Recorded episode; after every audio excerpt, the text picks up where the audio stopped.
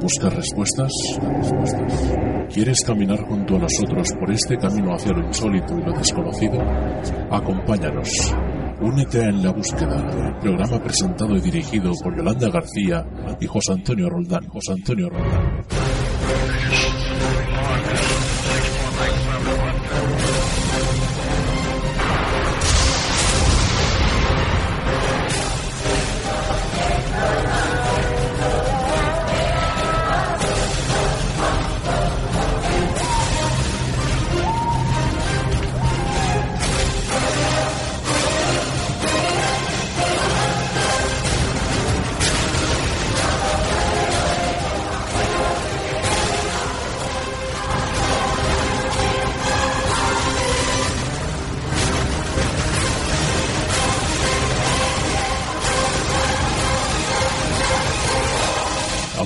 Que estás solo? ¿Crees que...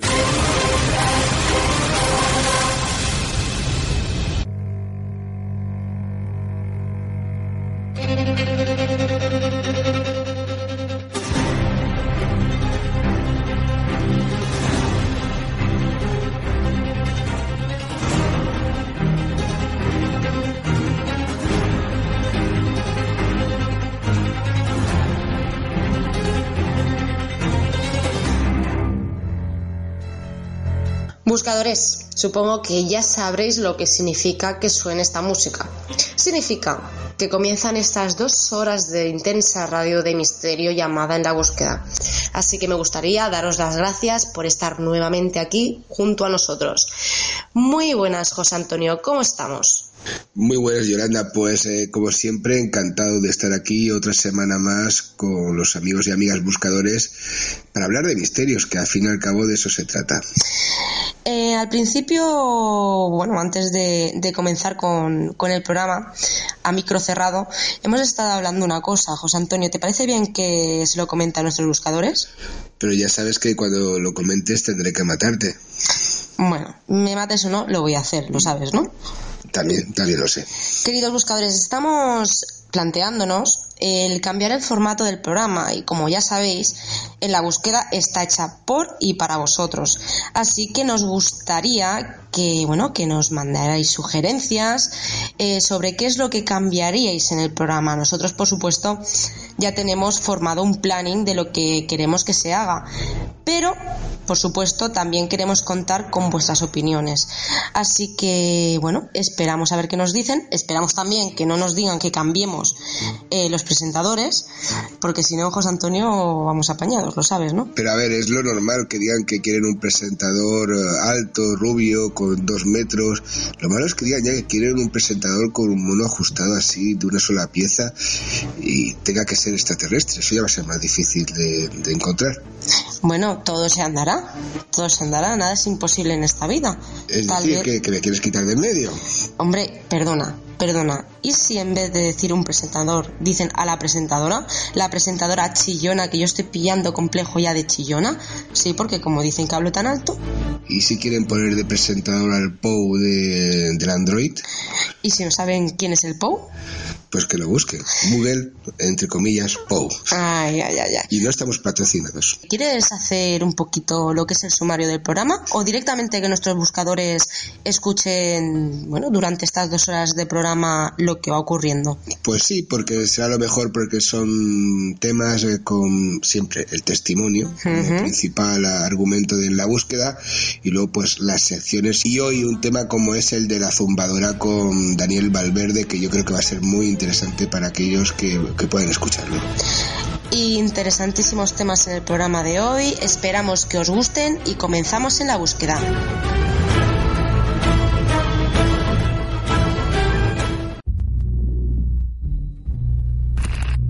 ¿Quieres ponerte en contacto con nosotros? Contacta con ELB a través de la página web www.enlabúsquedaradio.com o a través del mail del programa contacto arroba en Tienes muchas formas de ponerte en contacto con nosotros, incluso en nuestra página oficial del programa o a través de nuestro perfil de Facebook. O síguenos en nuestro perfil de Twitter, arroba en la búsqueda 1. Y si quieres un contacto más directo, llámanos al 645 97 96 99.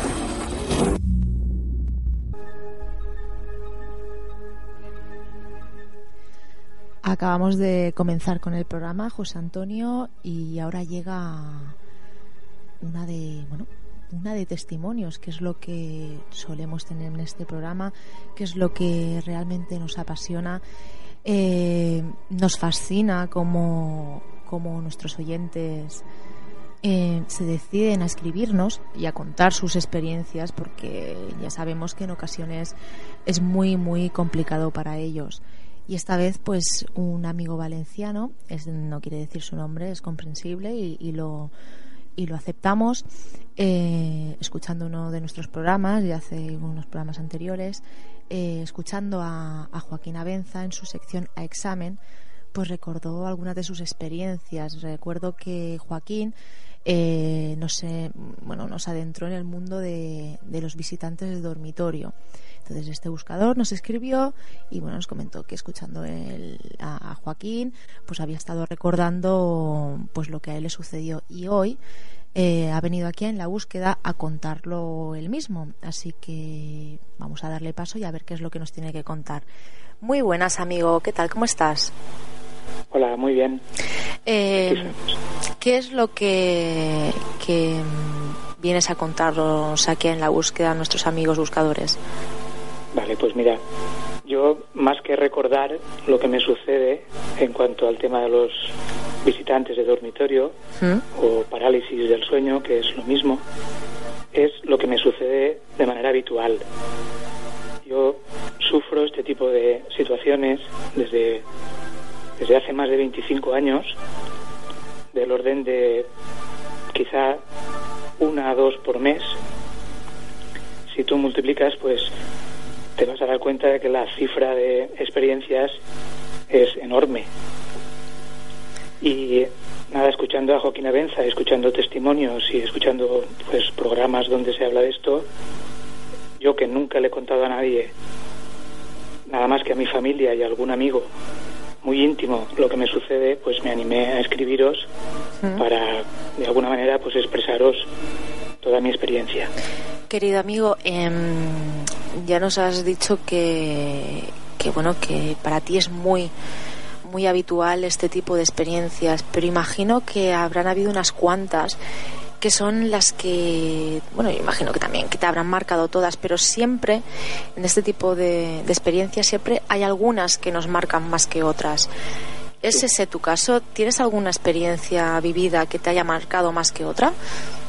Tengo una experiencia hace dos años ¿Mm? que me hace variar toda mi concepción de lo que es el tema de visitantes de dormitorio y que si quieres te la paso a relatar ahora sí, o luego. Sí, sí, no, no, no, por supuesto, ya puedes hacerlo. Vale. Bueno, primero que deciros que yo distingo entre dos tipos de experiencias, aunque básicamente es la misma. Yo estoy dormido y despierto la hora da igual, pueden ser las 4, pueden ser las 7, puede ser recién dormido, ¿vale? Yo despierto y estoy paralizado. Paralizado quiere decir que no puedo mover absolutamente nada y soy plenamente consciente de mí. Yo pienso en cómo ha ido el día, pienso en los problemas cotidianos, ¿vale? Pero eh, estoy paralizado y no puedo mover nada aparte de no poder mover nada, eh, yo escuchando otras otra gente que le pasa lo mismo, eh, no terminan de, decir qué es lo que pasa realmente. Es decir, evidentemente los que tenemos este problema nos despertamos y estamos paralizados. Pero aparte de eso hay algo más. Y ese algo más es que, eh, a ver, en la vida cotidiana nosotros en todo momento nuestro cuerpo está recibiendo sensaciones sensaciones de frío-calor, presión en los pies cuando vamos andando, cuando estamos acostados presión en la espalda, etcétera. Bueno, cuando yo me despierto y estoy paralizado, aparte es que no tengo absolutamente ningún tipo de sensación táctil. No tengo frío, no tengo calor, no noto absolutamente nada. Es decir, pienso, pero no tengo nada que mover. Y por eso estoy paralizado, porque no tengo cuerpo en ese momento. ¿Vale? Tú puedes entender las primeras las primeras experiencias que yo tuve con los ojos cerrados, yo distingo entre los ojos cerrados y los ojos abiertos. Cuando, tengo una experiencia con los ojos cerrados, eh, es una experiencia de angustia vital, de pánico total, porque no tienes nada que mover. Yo las primeras veces que, tuve este tipo de experiencia pensaba realmente que había muerto, que mi cuerpo ya no existía, porque no, yo no notaba nada. Eh, no podía moverme porque no tenía nada que mover, no tenía cuerpo. ¿vale? Eh, luego están las que suceden con los ojos abiertos, que es cuando tienes la misma sensación de parálisis eh, y además es más terrorífica si cabe porque en tu habitación, que tú la ves perfectamente, a mí me gusta dormir con la ventana abierta y la luz de las farolas entra en, en la habitación y es una penumbra muy muchos matices de grises que me gusta verlo por la noche bueno, pues ves figuras dentro de, la habitación. Y yo tengo muchísimas experiencias en este sentido. Yo he tenido desde hombres que no tienen piernas, desde frailes con su hábito y con su gorro puesto, mujeres jóvenes al lado de mi cama. He tenido grandes ofidios encima de la, de la cama durmiendo conmigo o mirándome la, más recurrente de todas es tener la cama llena de tarántulas y yo paralizado. Ya, te puedes imaginar lo, lo difícilmente soportable que puede llegar a ser eso. ¿Vale? Bueno, ya, y siguiendo con la experiencia esta que me, me ha marcado y la que me hace cambiar todo esto, bueno, eh, yo lo que deseo cuando tengo una experiencia, lo que deseaba, mejor dicho, cuando tengo una experiencia de este tipo, es salir cuanto antes, ¿no? Y como tengo tantas tanta experiencia y he tenido tantas noches que he tenido parálisis del sueño, ¿vale? Eh, he conseguido hacer alguna técnica, que sí que es, luego te la comento, para poder por lo menos salir de ese trance. Y ahora ya lo consigo, ¿no? Con, cierta habilidad. Bueno, la experiencia en sí que tú me pedías es una experiencia de hace un par de veranos, era a finales de, de julio del año 2011 yo soy viudo, mi mujer hacía unos meses que había fallecido de una enfermedad. Ella me ayudaba mucho por las noches a salir del trance, ¿vale? Con tema de respiración y que si quieres luego te comento. Sí, claro, por supuesto. Bueno, pues ya me encuentro con el problema de que mi mujer no está y no me puede ayudar a salir de eso, de la parálisis, ¿vale? Eh, bueno, pues esa noche hacía mucho calor, era finales de julio, yo estaba acostado en mi cama, estaba viendo la televisión, eran altas horas de la madrugada ya, una noche de viernes, que al día siguiente no tenía que ir a trabajar ni nada, podía quedarme hasta tarde, aparte que hacía mucho bochorno y en fin, no podía dormir. Bueno, yo sé que no me dormí esa vez porque mi, el televisor que yo tengo en mi habitación no tiene mando a distancia. Entonces ya cuando decidí irme o quedarme dormido ya, o intentar dormir, me tuve que levantar de pie, caminé hasta la, hasta la televisión, la apagué, me volví a la cama y me senté enfrente de la ventana buscando pues esa brisa fresquita de la noche que hacía falta esa noche. Bueno, pues estando sentado mirando por la ventana, noté justo aquí en, el final del, del esternón, por la parte de abajo, en la boca del estómago, como un cosquilleo raro, muy raro, que empezaba a entrar dentro, hacia adentro de mí, como si quisiera atravesarme, y muy despacio. Yo la sensación, eh, todos de pequeños hemos cogido una pila de petaca de estas y hemos arrimado la lengua a los bornes, y ese cosquilleo que es que nos eh, que da en la lengua, pues es lo más parecido que yo puedo encontrar a esa sensación que yo tenía esa noche. En la boca del estómago tenía ese cosquilleo que iba entrando hacia, hacia dentro de mí. Entonces yo empecé a asustarme, ¿no? Y digo, a ver si me está a mí eh, entrando alguna cosa rara y entonces me, recosté, no, no me acosté, me recosté en, en el cabecero de la cama. En ese momento el cosquilleo este que yo te digo llegó hasta mi espina dorsal, me había atravesado completamente y subió muy deprisa hacia mi cabeza. En el momento llegó arriba, a la zona de, aquí debajo de la cabeza, de la nuca, noté como un tirón muy fuerte hacia arriba. Y entré en parálisis. Me quedé paralizado, con los ojos cerrados. Entonces yo ya me puse a pensar y digo, mira, es así como sucede, es así como yo entro en parálisis. De esta manera, pues, pues chicos, pues tampoco están... Y estando pensando yo estas cosas, escuché una voz dentro de mi cabeza, no era una voz física de fuera, la tenía yo dentro, que era la voz de mi mujer, que me decía, hola cariño. Vaya. Entonces, claro, yo me puse histérico perdido porque yo quería mucho a mi mujer y empecé a llamarla, empecé a decirle, a gritarle su nombre, pero siempre dentro de mi cabeza, ¿no? Empecé a, bueno, me puse muy mal, muy histérico, ella me calmaba, la voz, no, no, puedo decir ella, puedo, diré la voz, ¿no?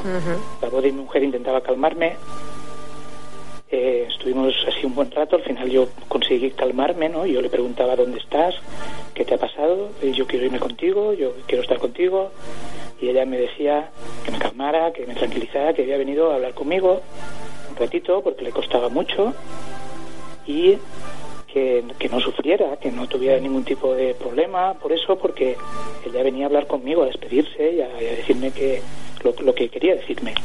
Bueno, ella estuvo hablando mucho rato, mm. yo no puedo decir cuánto rato, pero fue mucho rato porque empezó, tenemos tres hijos, mm. empezó a decirme cada uno de qué pie cojea, empezó a decirme qué le faltaba a cada uno, cómo tenía que afrontar la educación del otro, cómo tenía que tratar a este, problemas que tenía, ¿sabes? Sí. Entonces, claro, yo cada vez que ella paraba de hablar, que fue prácticamente un monólogo de ella, yo le preguntaba que dónde estaba, que yo quería verla, que yo quería ir, que yo quería saber de ella. Bueno, al final ya cuando ella terminó de, de, decirme todo lo que tenía que decirme, ya me dijo, venga, va, ¿qué quieres saber? Y yo, pues, lo que se me ocurrió, digo, ¿dónde estás? Creo que es la pregunta que haríamos todos, ¿verdad? Claro. ¿Dónde estás ahora? ¿Qué, por qué no te puedo ver? ¿Por qué te has ido? ¿no? ¿Y por qué? ¿Y dónde estás? Entonces ella me dijo, empezó a contarme ¿Mm? que estaba en un sitio pues que era parecido a este en cuanto a dimensiones físicas, espaciales, pero que, le que había una dimensión que no era igual que aquí, que era la dimensión temporal, que el tiempo para ella existía voluntad, podía ir hacia atrás, podía ir hacia adelante, podía revivir el mismo momento miles de veces si le había gustado. ¿Vale? Entonces yo empecé a preguntarle, a preguntarle y ella me dijo que, que ya está bien, que, que que hasta aquí, que le costaba mucho el, estar hablando conmigo. Yo le dije si iba a volver alguna vez y ella se puso a reír. Pues me dijo que me acababa de explicar que temporalmente podía saltar hacia detrás y hacia adelante a su, a su gana y por lo tanto cuando ella terminara de hablar conmigo en ese momento se iría al futuro cuando yo ya estaría allí con ella y que estaría hablando conmigo dentro de un minuto. Entonces claro, yo ya me quedé ¿no? Porque eso entendía yo de que no iba a, volver. Bueno, y ya se despidió, me dijo adiós, se despidió de mí y, marchó. Y en el momento de marchar yo salí automáticamente de la parálisis. Y ya pues muy traumática para mí y muy muy agradable porque había vuelto a hablar con una persona que yo quiero mucho, pero en fin, ya volví al mundo, ¿no? Al mundo real, que es este. Es lo que te iba a decir, que bueno, que fue traumática y te marcó, pero al mismo modo, amigo, creo que fue una experiencia bonita y, tal vez hasta reconfortante, porque viste que realmente estaba bien, ¿no? Efectivamente, es así. Y eh, desde entonces toda mi concepción sobre el tema de parálisis nocturna pues cambió porque yo ahora no hay noche que me acueste pensando en que ella esta noche pues va a decidir volver a hablar conmigo y a charlar conmigo un ratito, aunque sea un minuto. Y, de sufrir las experiencias estas y querer salir cuanto antes mejor, porque son experiencias, las de parálisis son muy angustiosas, que provocan pánico y angustia total. De, desarrollar técnicas para salir cuanto antes de, de este tipo de problema, ahora pues me apetece que me suceda de vez en cuando. Claro, porque es lo que te iba a decir, que, que tú cómo afrontas todo esto, porque también nos has comentado que has llegado a a aprender alguna técnica para poder salir de, este tipo de parálisis. Yo te lo comento, si lo quieres comentar a todos nuestros buscadores, porque yo estoy segura que más de un oyente está sufriendo este tipo de experiencias y tal vez aún no sepan cómo, cómo llevarlas, cómo, cómo salir de ellas y estarán diciendo, ¿cómo consigue este amigo salir de, este tipo de pues. sensaciones que en muchas ocasiones son, son dramáticas? Entonces, si tú pudieras explicar cómo lo consigues tú, tal vez estés ayudando a alguna de las personas que ahora mismo nos están escuchando, querido amigo. Pues por eso os escribí, ¿no? Por, mm. ayudar más que nada. Vamos a eh, ver, es, es, relativamente fácil, pero tienes que ser consciente y plenamente consciente de lo que estás haciendo. A ver, yo en una de tantas, de parálisis con los ojos cerrados, me di cuenta de que yo escuchaba. Escuchaba a los vecinos, escuchaba pues si pasaba alguna moto o algún coche por la calle, en fin, todos los ruidos que la noche lleva, yo pues los escuchaba y me di cuenta de que el sentido del oído no, no lo tenía perdido. Todo lo contrario, se agudizaba y escuchaba pues los ruidos de la noche. Eh, escuchaba tanto que incluso me escuchaba a mí respirar, escuchaba el sonido de mi respiración suave. ¿Vale? Entonces eh, empecé a investigar en ese aspecto y eh, a partir de entonces, cada vez que entraba yo en parálisis, buscaba el sonido de mi respiración. Y aparte de buscarlo, empecé a pensar a ver si podía modularlo de alguna manera. Empecé a pensar en que iba a respirar más deprisa. Entonces lo conseguía, mi cuerpo sí reaccionaba a, mi voluntad, aunque yo no era dueño de mi cuerpo, porque en ese momento de parálisis no notas absolutamente nada, no tienes cuerpo que puedas mover ni que puedas utilizar de ninguna manera, sí yo podía regular la cadencia de mi respiración. Y no solamente la cadencia, sino la intensidad de mi respiración. Entonces, eh, yo ahora es el día en que si me sucede una parálisis, yo pienso automáticamente en que voy a respirar más deprisa. Esa es la técnica que yo utilizaba con, mi mujer cuando estaba conmigo. Ella me oía respirar deprisa, entonces en ese momento me tocaba el brazo, me tocaba la cabeza. Yo, en el momento yo recibía esa sensación de que ella me presionaba, automáticamente volvía en mí, ¿vale? Y, eh, nos reíamos, nos, echábamos un par de risas. ¿Esta noche qué ha sido? Pues mira, esta noche las tarántulas, o esta noche ha venido un fraile y estaba ahí al lado, al lado tuyo.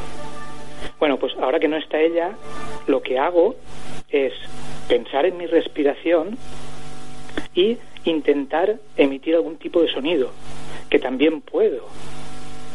Son sonidos guturales, eh, no puedo modular voz, no puedo decir nada, ni puedo gritar, ni nada de eso. Lo único que puedo emitir sonidos que la propia respiración, al pasar por las cuerdas vocales, emitan un sonido. De manera que yo ahora pienso que, bueno, mi familia, mis hijos, porque lo saben todos. Pero si alguna vez voy a dormir fuera y me sucede esto, el, la persona que me escuche va a tener mucho más miedo que yo, porque me, va a escuchar hacer unos ruidos realmente eh, malos, ¿no?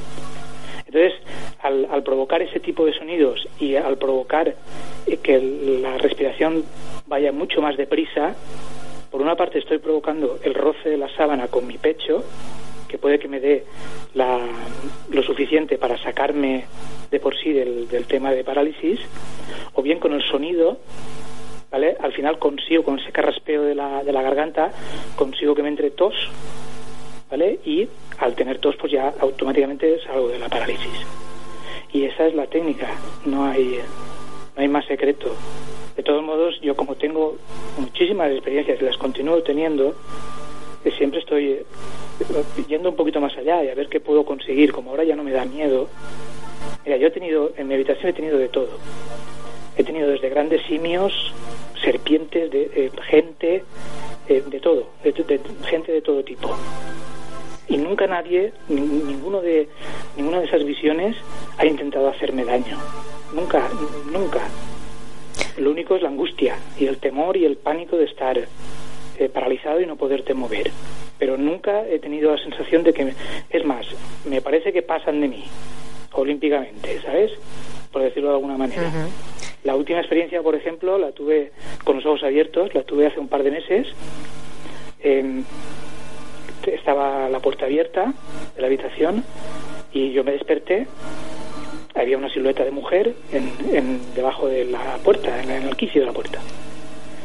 Al yo despertarme y mirarla, vino hacia mí, se arrodilló a mi lado en la cama y apoyó sus antebrazos pues en, el colchón. Yo la cara de esta mujer, una mujer de mediana edad, la tenía pues a 40 30, 40 centímetros de la mía y la veía con relativa facilidad, sus facciones. Aunque no podía mover los ojos porque estoy paralizado en ese momento, no podía fijarme exactamente en, eh, cómo era ella, mirarla de frente, por decirlo de alguna manera, sí que la veía por la, relativamente bien, ¿no? Esa mujer tenía en sus manos algo y estaba arrodillada en el suelo con los antebrazos apoyados mirando algo que tenía en sus manos que yo no alcanzaba a ver lo que era pues en un momento determinado de la, de la alucinación, eh, el susto que nos pegamos, tanto yo como la mujer esta que estaba eh, arrodillada aquí a mi lado, pues fue de, primera magnitud, porque lo que tenía en la mano era un móvil, y el móvil sonó. Vaya. Y recibió una llamada. Entonces la, mujer está, se pegó un susto también, los dos nos asustamos. Ella cogió el teléfono y contestó y contestó con una con un lenguaje que yo no conozco. A mí me pareció que era algo ruso, nórdico, a veces un lenguaje así extraño. Cuando terminó de hablar, colgó y se puso a chatear a mi lado. Y, yo le veía mucho mejor porque la pantalla le iluminaba la cara y, la veía perfectamente bien. Y, yo, claro, como ya no tengo miedo de este tipo de situaciones, pues allí estaba yo mirando a ver qué pasa. al final ella terminó de chatear lo que te estuviera haciendo, apagó el móvil, se levantó, salió por la puerta, se perdió en la penumbra del pasillo, ya se fue. Yo no hice las maniobras para salir porque pensaba, digo, a ver si vuelve. Pero no, ya no. Claro, porque es que es lo que te iba a preguntar yo, que aparte de lo que nos has contado que ocurrió con tu mujer en una de estas parálisis del sueño, si, si estas siluetas que sueles ver de todo tipo en tu habitación, si interactúan contigo o no. No, para nada. Para nada. Para nada. Nunca ni las tarántulas corren por encima de mí. La serpiente, cuando viene la serpiente, esta sí me da un poco más de grima, porque es una serpiente grande. Y, esta sí abre la boca y me mira de frente eh, sus ojos con los míos y los míos con los suyos y con la boca bien abierta para y ahí sí me da un poco de pero sí que me parece que, que, quiere hacer algo no esa, esa alucinación pero las demás ya te digo ninguna y tenido gente que no tenía piernas que, que deambulaban por la habitación y, y nunca se han dirigido a mí nunca me han mirado la primera que tuve, si quieres te la comento también, con los ojos abiertos, ¿Ah? eh, fue una, también una mujer, una mujer muy joven, llevaba un mono blanco, era rubia, el pelo muy largo, le llevaba sobre la cintura y estaba de pie junto a mis pies, en, en la parte de abajo de la cama, mirándome los pies y movía la boca como si estuviera rezando, como si estuviera, no sé, diciendo algo y, tampoco interactuó nunca conmigo esta, esta mujer, ni, las arañas, nada, nada. Yo por lo menos tengo esa suerte, ¿no? De que no me provocan miedo y pánico, pero no, no intentan hacerme daño, nunca lo han hecho. Pues muchísimas gracias, amigo, por los consejos que has dado a todas aquellas personas que nos están escuchando ahora mismo y que posiblemente alguna de ellas pues está sufriendo lo mismo que tú y hasta ahora no, no han sabido cómo, cómo salir de esas experiencias. Y a ti también darte las gracias por, por decidirte a contar tu experiencia a todos nuestros buscadores. Y hasta la próxima querido amigo pues muchas gracias a vosotros. Mi intención yo no quiero que nadie diga este tío está zumbado, este tío está loco. Lo único que yo pienso realmente que son alucinaciones porque no tengo ninguna prueba física de ningún tipo, no tengo ninguna premonición, no tengo nada que yo pueda decir que lo que estoy viviendo eh, cuando sufro estas cosas es real, es real para mí porque yo lo vivo y pienso que, la persona que sufre este tipo de, problema eh, cuando sufre esto está teniendo un no sé cómo explicarlo. Vamos hay drogas psicotrópicas que te hacen entrar en otro mundo. La hipnosis te hace ver otra realidad. Pues yo pienso que esta es otra llave no de que la persona que lo sufre es su realidad pero ya te digo prueba absolutamente ninguna y eh, con la intención de ayudar nada más yo esto siempre me lo he guardado para mí lo saben solamente mis hijos yo un amigo y ya está. Y lo que quiero es ayudar a la gente, que si alguien puede hacerlo y le sirve lo que acabo de contar, pues muchísimo mejor que mejor. Pues muchísimas gracias. Ya sabemos que sea lo que sea, amigo, tú lo has vivido y es tu vida y es tu realidad. Eh, darte las gracias eh, por haber sido tan valiente y por y no te tiene que importar el hecho que, que otras personas puedan pensar que estás loco. Para nada. Las personas que escuchan este tipo de programas y yo nunca me voy a cansar de decirlo las escuchan porque están buscando respuestas como nosotros como tú. Y, y, sí, por supuesto que habrán personas pues que se puedan reír de esto, todos lo sabemos, pero la mayoría no. Además, tú estás aquí, como tú has dicho, para ayudar y para contar tu experiencia. Así que muchísimas gracias de verdad y hasta la próxima, amigo. Gracias, buenas noches. Buenas noches.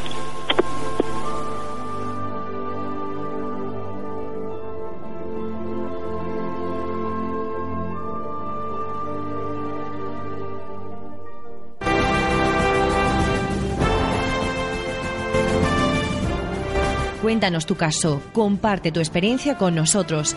Ya no estás solo, ya no estás sola.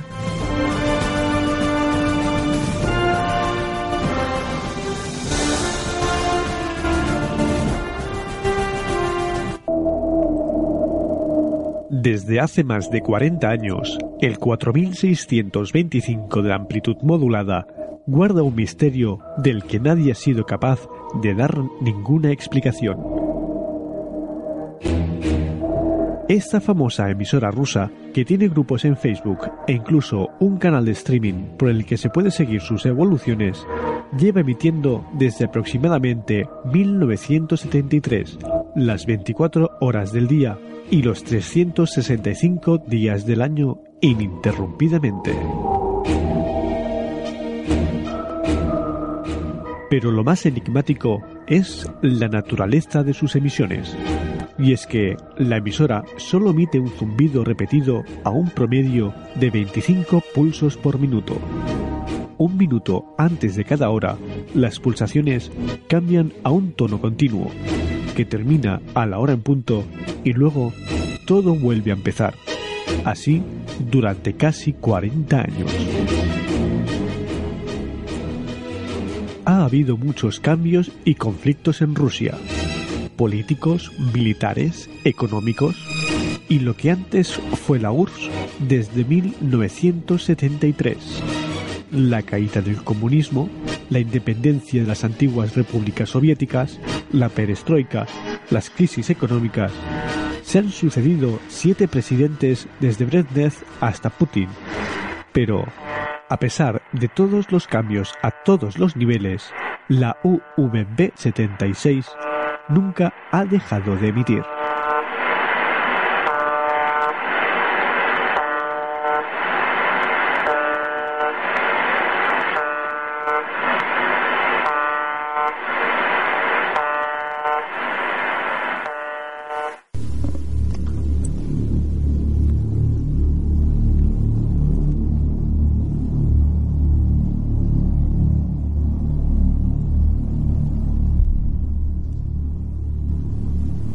Pues eh, Yolanda, hay gente que todavía al día de hoy dicen que no hay nuevos enigmas, que no hay nuevos misterios, que no hay nuevos casos.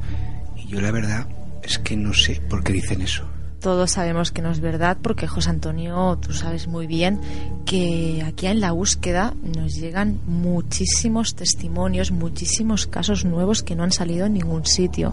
Así que aún no entiendo el por qué aún hay personas que se empeñan en decir que no, que no, que no hay nada, que siempre es lo mismo, que siempre se hablan de los mismos temas, cuando no es verdad. Serán ellos a los cuales no les llegan em, casos nuevos porque no es así.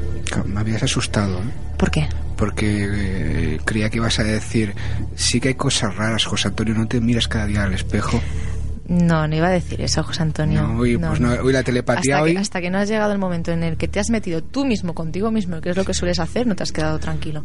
No, no, no, pero digo que, esa comunicación telepática hoy vamos a tener que utilizar, yo que sé, un, una radio de, de onda corta o en este caso otro tipo de conexión para, para poder conectar tú y yo mejor. Sí, estás hablando de esto porque me parece que hoy el, invitado que tenemos en la búsqueda nos viene a hablar de algo de esto, ¿verdad? Es que lo tienes, lo has tenido que meter por algún sitio. Sí, sí, he tenido que hilar. Muy buenas, Daniel Valverde, director y conductor del Sótano Sellado. Muy buenas, ¿qué tal? ¿Cómo estáis? Pues Encantado de estar aquí con vosotros. Pues estupendamente y la verdad es que siempre hay nuevos misterios y el eh, misterio que nos traes ahí está vivo, ¿no? Está palpable y quien quiera acercarse, el buscador o buscadora que se quiera acercar, pues puede ayudar a Daniel Valverde y a todo el equipo del sótano sellado y también aquí a los buscadores de, nuestro programa a dar nuevos eh, detalles sobre sí, el tema. recordar las vías de contacto, contacto arroba en la búsqueda radio.com si tienen alguna pregunta o tienen algún tipo de información al respecto, nosotros ya se lo haríamos llegar a, a Daniel. Y bueno, eh, la pregunta yo creo que la primera es de cajón. Eh, cuando se habla de, ese del zumbido de la UVB76, ¿de qué se está hablando, Daniel? Bueno, eh, pues está hablando, mm, para centrarnos un poco, ir un poco al, grano, porque es un tema bastante complejo, ¿no? Con múltiples aristas, pero podríamos decir que se trata de una emisión eh, de onda corta, mm, que desde al menos eh, la primera comunicación eh, de voz que se obtiene es del 1997, pero mm, consultados especialistas en el tema como Paul Beaumont y, otros especialistas que se han dedicado a estudiar las emisiones de esta estación eh, rusa, porque ahí es donde se, se, ha, se ha, triangulado, eh, pues nos, nos, hacen retroceder casi prácticamente a principios de la década de los, de los 70. Es decir, que estamos hablando de una emisora de onda corta que emite en onda corta concretamente eh, en los 4.625 kilohercios. Yo invito ahora mismo a todos los oyentes de en la búsqueda eh, que tengan un ordenador delante, un PC delante, que la sintonicen. Es muy fácil colocando en Google, en el buscador, eh, receptor de la Universidad de Twente o la página VB 76.net y allí hay relés, nodos de, de, Internet que no dejan de ser receptores mm, conectados a, grandes antenas que aficionados eh, y estudiosos de estas, de estas emisoras pues han puesto a la disposición del, gran público. Es decir, estamos hablando de una emisora que eh, produce mm, la mayor parte de, durante la mayor parte de su emisión un zumbido entrecortado eh, que, bueno, mm, parece perpetuarse mm. y es interrumpido en algunos momentos puntuales, en algunas transmisiones, con eh, palabras, con mm, secuencias de números con alguien que en definitiva interrumpe esa cadencia monótona del zumbido eh, para pronunciar en ruso, siempre en ruso, unas secuencias de, nombres que forman lo que lo que se lo que se facilita son iniciales en ruso eh, que podrían ser por ejemplo Ana, Nikolai, Iván, Tatiana, pero lo que nos están aludiendo esas, esos nombres propios eh, son las iniciales realmente de, esos de esos nombres, ¿no? Esas iniciales forman palabras como bromal, como antimonat, izafet, del mezón. Hay mm, muchísimas palabras que ninguna tienen ninguna tiene sentido, ¿no? Estamos hablando de mensajes perfectamente codificados, ¿no? Eh, criptografiados. Eh, básicamente esa sería la, un resumen así a bola pluma de lo que es esta emisora de, bueno, para algunos emisoras de números, para otros eh, no. Que eso también es un tema que si, quiere, si queréis luego debatimos. Eh, porque Daniel, eh, esto se debe de emitir desde algún sitio, ¿desde dónde se emite físicamente? Claro. Eh, hay que tener en cuenta que el estudio sistemático de esta emisora, de esta emisora, vamos a llamarla de números, aunque mm. es un caso atípico como el propio Paul Beaumont. Paul Beaumont, de hecho, es un especialista, es el fundador de, uno de los fundadores de Enigma 2000, que es un grupo que se dedica al estudio y a la recopilación y escucha sistemática de todas estas estaciones de números. Para él ni siquiera la VB76 es una estación de números. Eh, ¿Por qué? Porque lo primero que sorprende es que hay algo alguien físicamente que mm. narra todas estas secuencias de números.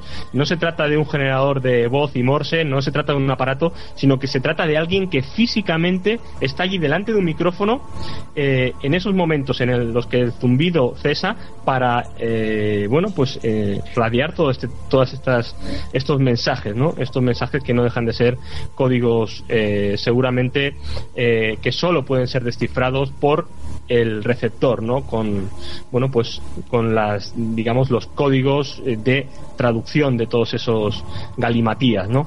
Eh, me preguntaba Yolanda desde dónde. Pues bueno, se ha intentado triangular mm, la emisión y es curioso porque todo apunta a que eh, físicamente la emisora, la VB76, que luego cambia de nombre, es curioso también este tema, el primero se identifica como VB76 y luego hay un momento de su historia que cambia de nombre. Curiosamente, ese cambio de nombre coincide con el cambio de triangulación. Parece ser que se desplaza.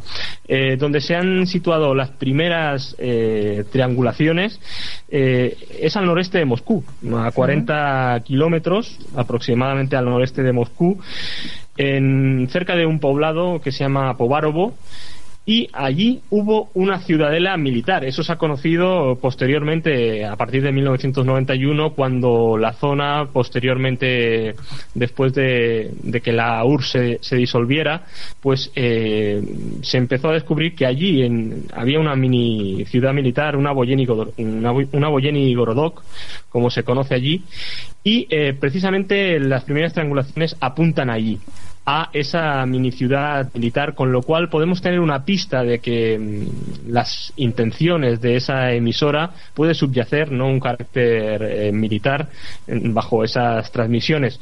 En la triangulación no es perfecta, no es precisa y jamás se ha podido demostrar que que esto fuera que esto fuera así. Hoy en día esa ciudad de la militar es eh, bueno pues una ciudad de la fantasma no eh, está absolutamente deshabitada en ruinas y sí que se intuye, como el relato de Peter Sabotnich, es un, periodista que hoy, reside en, hoy en día reside en Nueva York, que investigó el tema, que eh, escribió un buen artículo en The Wired. Y bueno, eh, él mm, cuando fue allí y entrevista a la gente, eh, sí que tienen unos someros conocimientos de lo que allí se llevó a cabo, pero nadie, nadie tiene constancia de que allí estuviera físicamente esa, esa estación numérica, ¿no? Eh, esa estación de misiones. Básicamente porque lo más probable, y así lo deja entender Peter Sawodnich en el artículo, es que fuera subterránea, ¿no? Y allí en ese complejo militar se pueden, haber se pueden ver, se pueden intuir escotillas y puertas que nos conducirían hasta 32 metros bajo tierra, ¿no?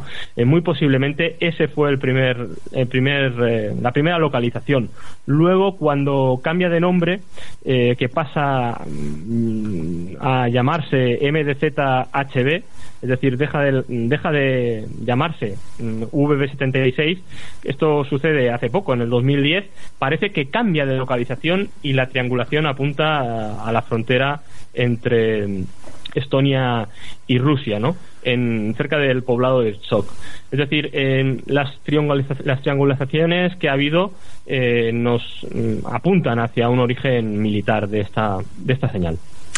Porque, Daniel, se, se, ha comentado mucho sobre los orígenes y los usos de esta frecuencia. Eh, ¿Tú cuál crees que podría tener el viso de realidad y de mentira? Bueno, se ha, se ha hablado absolutamente de, de todo, mm. desde teorías más disparatadas, más conspiranoicas, hasta otras, eh, bueno, mm, quizás mucho más probables, ¿no? Eh, yo, consultando también a especialistas como Paul Beaumont o otros especialistas que han, el, propio Aslus Aslight, Aldous Aslay, que es un ingeniero informático que él construye en la en el ático de su casa allí en Estonia, construye, bueno, pues un receptor con una antena de 80 metros de hilo de cobre para que todo el mundo desde sus casas eh, pueda escuchar mm, esta emisora, la VB76. Es decir, tenemos mm, mucha gente que ha intentado mm, con sus medios, eh, saber qué se esconde detrás de la VB76. Y todo lo que tenemos hoy en día, realmente, siendo sensatos, son hipótesis. No hay eh, absolutamente nada claro. Hablan, hay teorías, eh, una muy soviética, ¿no? Que se habla de que pudo ser un nodo olvidado, una especie de, de bueno, de relé que tuvo su sentido durante la Guerra Fría bueno, pues velando por las comunicaciones, incluso pudiendo controlar algún sistema de, de alarma, de puesta eh, de puesta a punto incluso de, de sistemas y esa es una de las teorías eso es muy es muy ruso es algo que tuvo sentido pero que Mm, dejó de tenerlo, pero se sigue manteniendo allí, ¿no? Un poco como olvidado, olvidado por el tiempo, ¿no? Eh, es decir, estaríamos hablando de, un propósito que se ha perdido en lo profundo de, la burocracia. Otra, otra teoría podría ser, pues, por mm, la teoría yo creo que más extendida, la que tiene más visos de ser realidad que puede ser o pudo ser eh, sigue sigue emitiendo eso hay que dejarlo claro. De hecho este este año mm, en los primeros meses de este año está bastante activa. Recuerda a los mejores tiempos del año 2010 donde tuvo una actividad inusitada.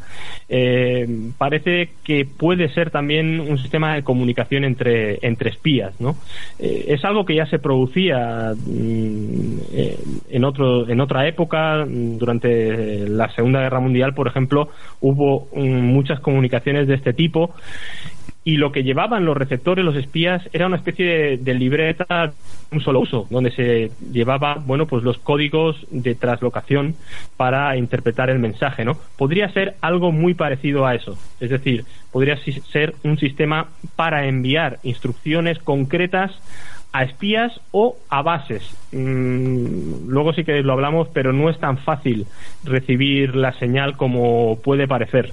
Eh, depende de muchos, de muchos factores. Luego está la hipótesis más conspiranoica, quizá la más disparatada, que se podría tratar, dicen algunos, de un switch de hombre muerto, un sistema de hombre muerto, que lo vimos en Perdidos, ¿no? En ese búnker de, de los números. Y sería, pues, una especie de de señal que eh, al ser interrumpida pues activaría un protocolo de misiles nucleares para la activación de misiles nucleares contra Estados Unidos en caso de que bueno pues el Kremlin mm, recibiera algún tipo de amenaza o algún tipo de, ataque. Esa es la teoría más más conspiranoica no eh, Paul Beaumont que es uno de los mayores especialistas él eh, creía firmemente que se trataba de una emisora eh, con un propósito, bueno, pues eh, la teoría que yo defiendo también, ¿no? La teoría del espionaje, ¿no? y que en esos interludios de zumbidos, donde se escucha el zumbido, ese zumbido intermitente, podrían ser utilizados los datos que se obtienen para eh, bueno establecer los patrones de comportamiento de la ionosfera de la ionosfera por parte de algunas universidades. Estos son hipótesis. Eh, realmente no lo sabemos. Claro, y hay hipótesis, como tú decías, para dar y vender. Si alguien eh, pues está escuchando, que yo creo que sí, porque ya sabes, Yolanda, y ya también te lo digo a ti, Daniel, que los buscadores están escuchando y están abiertos ahí con el Google y buscando casi todo lo que decimos. También hay algunos que han comentado que esta mm, emisora incluso podría ser una forma de, control mental de la población de, de la zona, ¿no? Eh, claro, para que esto suceda, la población ha tenido que sufrir a lo largo de estos años algún tipo de cambio, ¿no? Eh, quizás en su comportamiento. ¿Hay algún, o sea, algún viso de que eso sea realidad, algún detalle que se pueda dar o, o no? yo creo, sinceramente, yo creo que no. Yo creo que como suele ser em, habitual en el mundo soviético, sobre todo estamos eh, hemos de retroceder mucho hacia la época de la Guerra Fría eh, y hasta seguramente la disolución de, de, la URSS, donde tuvo una actividad muy inusitada, muy grande. Yo creo que mm, su propósito pudo ser mucho más terrenal, es decir, y mucho más pragmático. ¿no? Además, la propia estructura, mm, por ejemplo, Ari Werner, que es un especialista también, que ha investigado bastante el tema, eh, él llegó a, establecer bueno un patrón. Él decía que para él eh, era una, un sistema para dar órdenes a los espías pero no fuera de, de las fronteras rusas sino dentro de sus propias fronteras. Y él deduce que por su montaje, por la frecuencia que emite 4625 el, transmisor principal, que es un transmisor de 20 kilovatios, y la antena gigantesca de dipolo horizontal que tiene que utilizar, el propio Paul Mon también lo deja caer, eh, esto nos hace pensar inevitablemente que se trata de, mm, de un sistema, de un uso convencional militar. Y no hay que olvidar que no es un caso aislado. Por eso te decía yo eh, que que esta hipótesis es un poco descabellada, porque la V76 no es un caso aislado. Si lo unimos o si lo englobamos a todo el enigma o a todo el misterio de las estaciones numéricas, que sí que hay datos contrastados, hay declaraciones más o menos, mm, podríamos decir, extraoficiales sobre la existencia de otras emisoras de números eh, rusas, eh, americanas, alemanas, alguna en español, curiosamente, mm. eh, en idioma español, que también es curioso. Mm. Mm, es decir, o la, propia atención cubana, que desata toda una serie de, de condenas y de juicios por, por la actividad de un grupo Cuban Five que a través de una emisora de números, la atención cubana, que era curiosamente una emisora eh, que seguía unos patrones muy cercanos a la, a la zumbadora rusa, pero mm, con una voz eh, automática, es decir, voz automatizada. Era una señorita que repetía constantemente una eh, atención y luego posteriormente unas secuencias de cinco dígitos, una tras, una tras otra. Eh, esto fue interceptado, el mensaje por la CIA fue, bueno, pues fue traducido y hubo un proceso penal en los Estados Unidos, condena a Anabela Montes, entre otros activistas y espías cubanos que fueron condenados por la por, por este caso en concreto, ¿no? La atención cubana. Estamos hablando de 1998, hace no demasiado, y lo que se intercepta precisamente es en la línea de lo que nosotros estamos hablando de que podría ser también la V76. Estaban dando mm, mensajes cifrados a eh, espías infiltrados en, en la aviación, en, en, el cuerpo de aviación anticastrista de Estados Unidos. Con lo cual estamos viendo que estos mensajes que aparentemente no tienen sentido a ojos de profanos sin el código de traducción luego se convierten en órdenes militares eh, para espías sobre el terreno y que desencadenan, además, como ocurrió en bueno en el, en, eh, bueno en la caída de unos aviones eh, militares americanos sobre suelo cubano. Es decir, que son temas que tras su banalidad aparente, ¿no? Pues esconden, yo creo que, bueno, una importancia vital. Claro, y Daniel, eh, también eh, siempre se dice ¿no? que la mejor forma de, esconder la verdad es mm, tenerla ahí a la vista, en este caso al oído, ¿no? Porque imagínate que de otros misterios y enigmas pues se tiene constancia, eh, yo qué sé, de terceras o de cosas que se van diciendo, pero en este caso es un enigma que, como tú decías al principio, ahora mismo la gente puede estar escuchando porque se está produciendo y no sé, para para los que somos buscadores y nos gustan los temas de misterio, pues es aún más eh, intrigante, aún si mm. cabe eso. ¿no? Y yo es que quizás sea un poco, no sé, muy humano en ese sentido. Tú has dicho que han intentado triangular, han intentado ah, ir allí, a esa zona más o menos, a la primera zona para digamos para, para encontrarla físicamente porque eh, estamos hablando de, de, un, de un punto del planeta Rusia que por ejemplo hay un bueno no sé si llamarlo científico o no Vadim Chernobrov que ha hecho expediciones para, para todo para Tunguska para ha hecho incluso hasta máquinas del tiempo eso dice él. Eh, no se ha hecho ningún tipo de expedición física para ver dónde está esto pues es un tema bastante tabú, es decir, es un tema que oficialmente no existe. Es decir, eh, además, a esta gente, a los responsables de estas emisiones, les importa bien poco que sus, que sus mensajes sean eh, perfectamente audibles. Les da igual. Eh, es curioso, mm, porque si echamos la vista o si nos fijamos en otras estaciones numéricas, como por ejemplo la Lincolnshire Poacher, la famosa Lincolnshire Poacher que se atribuye al, M, al MI5, a los servicios de inteligencia británicos, eh, cambiaron de frecuencia a lo largo de su existencia. Mm, incluso luego eh, la Lincolnshire Poacher se transforma en la Cherry Ripe, cambia su ubicación geográfica, eh, cambian de frecuencia habitualmente, eh, transmiten a unas horas determinadas en una frecuencia concreta y a una y a otra hora en otra frecuencia distinta. Es decir, hay un poco, bueno, como de mm, ambigüedad en sus emisiones, ¿no? En cambio, eh, lo que es curioso y lo que llama la atención de la VB76 de la fumadora rusa es que desde hace muchísimo tiempo, décadas, no ha variado su frecuencia. Es decir, eh, evidentemente esto muestra o da a entender que esas emisiones se, se producen con total impunidad y mm, eh, saltándose todos los controles, eh, por supuesto, legales y gubernamentales, porque esto oficialmente no existe. Es decir, no hay un reconocimiento oficial y la triangulación eh, tiene un margen de error muy elevado. Es decir, es muy difícil. Y si estamos hablando de una, que es lo más probable, de un búnker subterráneo o de una, o de una base subterránea, eh, que en el propio Google Maps, por ejemplo, puede incluso aparecer eh, distorsionada o censurada, que esto también se, se da, pues eh, la, la, la, misión se convierte en poco más que, que, titánica, ¿no? Estamos hablando que muy probablemente tenga un uso o tenga un fin militar o sea mm, una emisión puesta al servicio del Servicio de Inteligencia Extranjera ruso, que eh, fue el sucesor, ¿no? este servicio de inteligencia de la famosa KGB, pues las cosas se complican, ¿no? Entonces eh, sí que se puede eh, visitar eh, su primera localización, hipotética localización, que fue cerca de Pobarbo, pero allí lo que quedan son ruinas.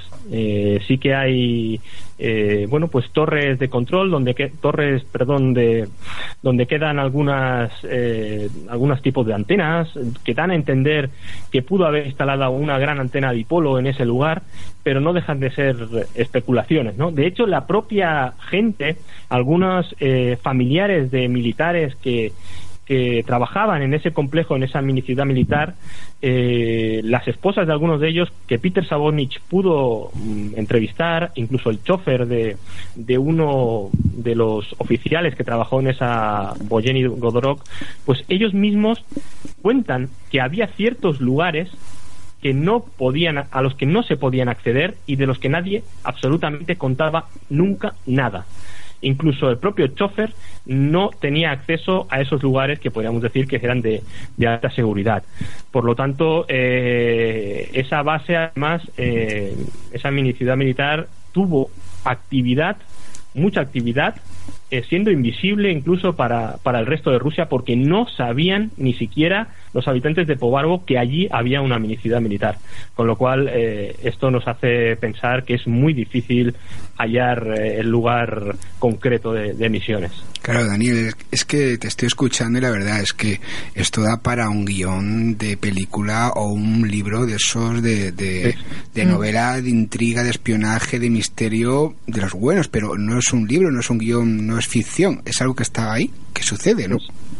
Es algo que es algo que está ahí y, y, que es mucho más actual de lo que nos pensamos y que tiene muchísimas más implicaciones. De hecho, lo mencioné en el programa porque sorprendentemente y vosotros también lo sabréis que suceden estas cosas, no estas esas especies de sincronicidades o de casualidades.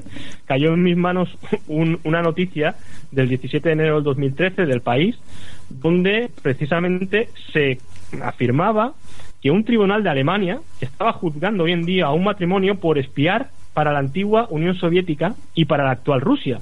Un matrimonio eh, que estaba viviendo en, en Balingen, en Alemania, y que precisamente cuando fueron detenidos, eh, la Tina, que era la mujer, la espía del matrimonio, en ese preciso instante estaba intentando sintonizar una radio de onda corta conectada a su ordenador portátil para mandar una información cifrada a Rusia.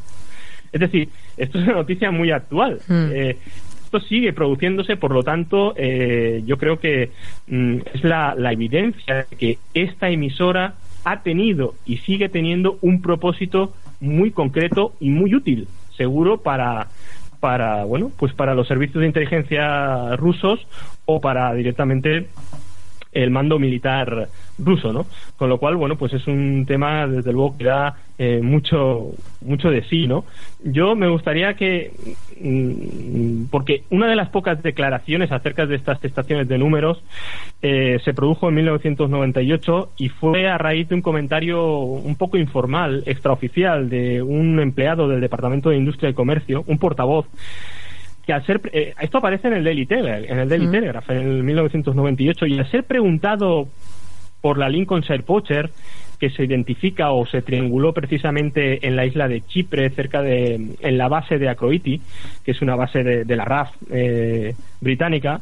Al ser preguntado, este portavoz dijo una cosa muy, muy interesante y muy curiosa, ¿no? Y que abre de nuevo, pues, la, la puerta a la conspiración. Dice, mm. dijo, estas estaciones le dijo al entrevistador, son lo que tú supones que son. La gente le dijo, mmm, como recomendación, no debe preocuparse ni dejarse fascinar por ellas. No son, por decirlo de alguna manera, dijo, para un consumo público. Bueno, estas son las declaraciones para que veáis de, de, un portavoz del Departamento de Industria y Comercio británico al Daily Telegraph, ¿no? Desde luego son inquietantes. Mm, desde luego que sí.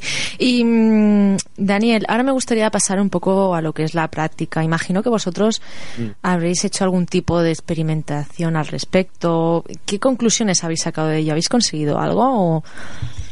Pues mira, eh, nosotros, concretamente Gabriel, eh, adquirió un receptor de onda corta, un Rodstar, eh, de bastante calidad que llegó de Alemania. y todas nuestras, bueno, nuestros experimentos para, para conseguir recibir la señal de la V76 en tiempo real de forma analógica fueron infructuosos, no pudimos. Eh, la verdad es que mmm, depende mucho es muy importante la antena. Es decir, fabricar una buena antena. Paul Bemont nos hablaba que eh, era recomendable como mínimo una antena de 10 metros, una antena exterior de 10 metros, porque eh, la onda corta tiene unas características muy mmm, curiosas. Y es que eh, como rebota en las capas altas de la ionosfera, esas ondas eh, de alta frecuencia, eh, cuanto más alejado está el emisor, eh, es más probable escucharla con nitidez. Y esas bandas mmm, de menor frecuencia dentro de la alta frecuencia ¿Mm? se eh, propagan mejor por la noche y en noches de invierno. Con lo cual, eh, y, y, evidentemente también dependiendo de la, de la situación geográfica del receptor, ¿no? Eh, seguramente, mmm, bueno, pues mmm, varía mucho la capacidad de, recepción de, la V76. Nosotros no pudimos con un hilo de cobre que tendría unos 10 o 12 metros.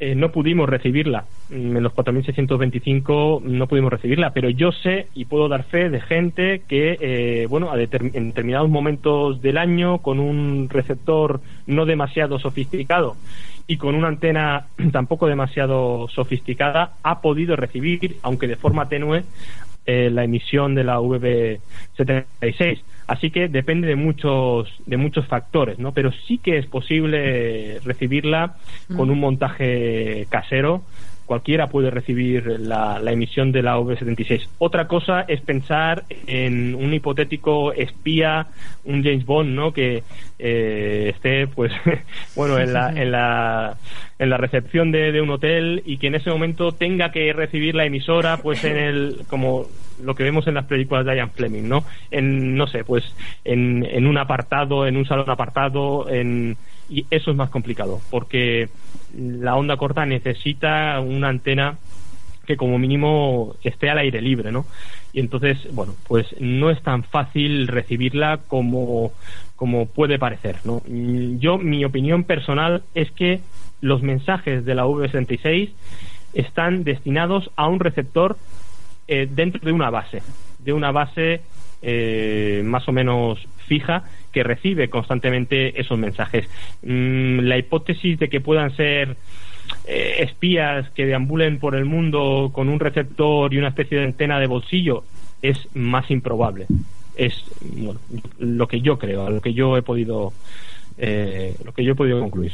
Bueno, y ahí como es un misterio que como decíamos está abierto, está vivo, que eso es muy importante, pues eh, todos los buscadores y entre ellos Daniel Valverde, director y presentador del sótano sellado, pues vamos a estar súper atentos a esta UVB76 o como se llame, que ya sabes, se llame, lo, ya sabes lo que va a ocurrir, José Antonio, a partir de ahora, cuando llegue a casa me meto ahí y empiezo a escuchar. Sí, ya, ya lo sé. sí, porque hoy Daniel no se puede, porque ya es tarde, no se puede comprar en la, emisora de mm, Corta, porque si no ya te veo comprando yo ya para. sabes tú que como son. Pues bueno, hay que hacerlo, ¿no? Hay que, si se quiere encontrar respuestas, hay que, hacerlo de todas las maneras posibles. Muchísimas gracias. lo más probable es que eh, escuches ese incesante zumbido horas tras horas tras horas. Es igual. es cierto que yo lo he experimentado, alcanza, alcance una especie de estado alterado de conciencia. Daniel, eh, te aseguro que, soy muy cabezota. Puedo estar, José Antonio me, echará de donde sea, pero yo voy a estar escuchando y escuchando. lo, malo no es eso, lo malo es que como hay que colocar la antena ya a quién vas a mandar. Claro, por supuesto. Eh, la verdad es que, bueno, pues es un poco lo que decía el propio Aldous Aslight, ¿no? Que mm, escuchar, ¿no? A esas horas de la madrugada, ¿no? Todo ese mundo eh, que se abre, ¿no? En tiempo mm. real ante nosotros, donde uno puede escuchar cualquier cosa, desde Radio Habana hasta las emisoras estas misteriosas emisiones de números, pues uno le deja, bueno, pues deja volar la imaginación, ¿no? Y la verdad es que es un mundo de magia, muy recomendable. Pues ya te contaré qué es lo que voy escuchando yo por aquí, aparte del pitido incesante que, que nos comentas, y a ti darte muchísimas gracias por, por estar aquí y hasta la próxima, amigo. Muchas gracias a vosotros. Adiós.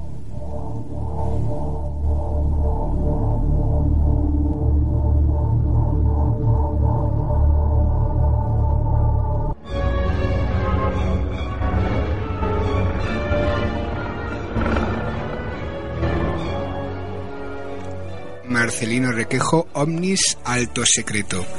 Editorial Cidonia, un libro, Yolanda, muy interesante, salido hace unos meses y yo creo que todos los aficionados al tema Omni estarán contentos porque últimamente es más habitual que salgan libros relacionados con lo insólito, con otros temas y el tema Omni, y algunos, no sé por qué, eh, quieren siempre tenerlo ahí, ¿no? De, de, reducto, que como si no hubiera caso, si es todo lo contrario, y para eso hemos traído al autor del libro, Marcelino Requejo, que es un investigador, como se suele decir, de los de siempre, ¿no? De que van a investigar el caso in situ.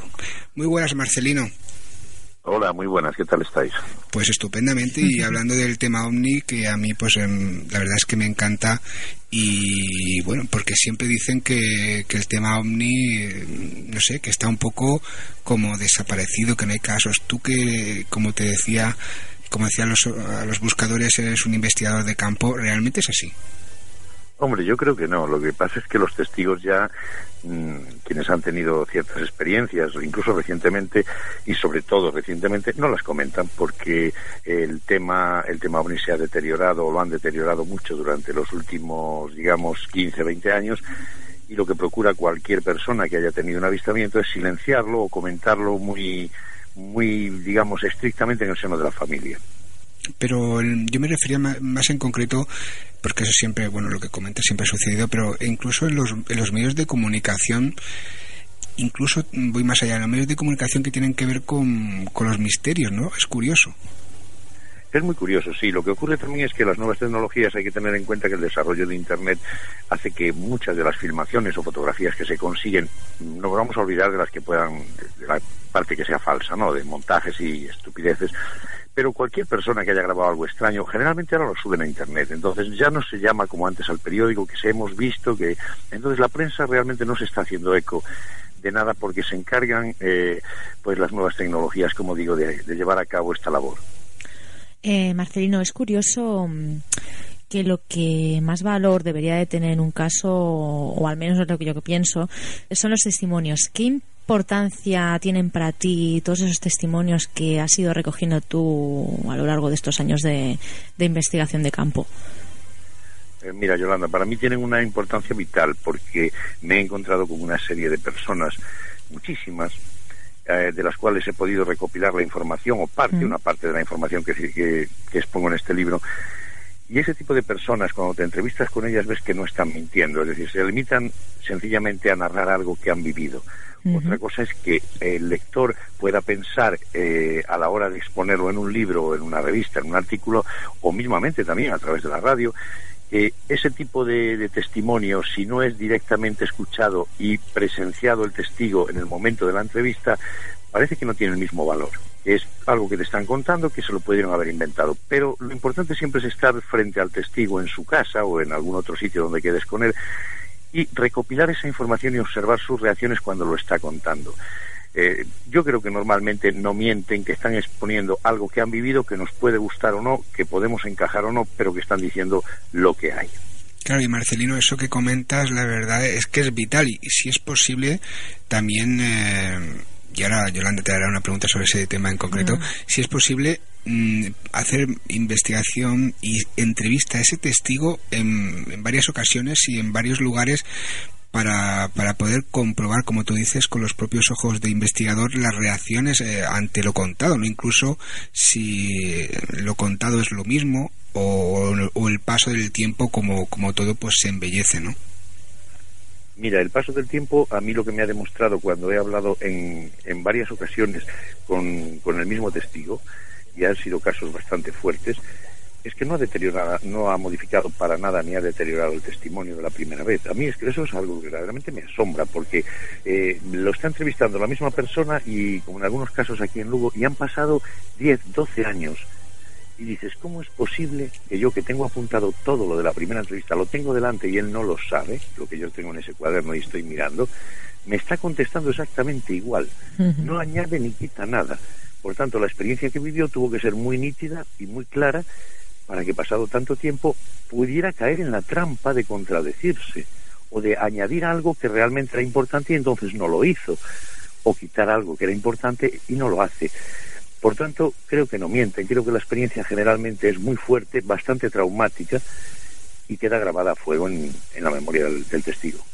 Yo creo que muchos buscadores, nuestros oyentes, se estarán preguntando cómo se investiga un caso ovni, Marcelino. ¿Tú cómo afrontas este tipo de investigación cuando te llega un caso de este tipo?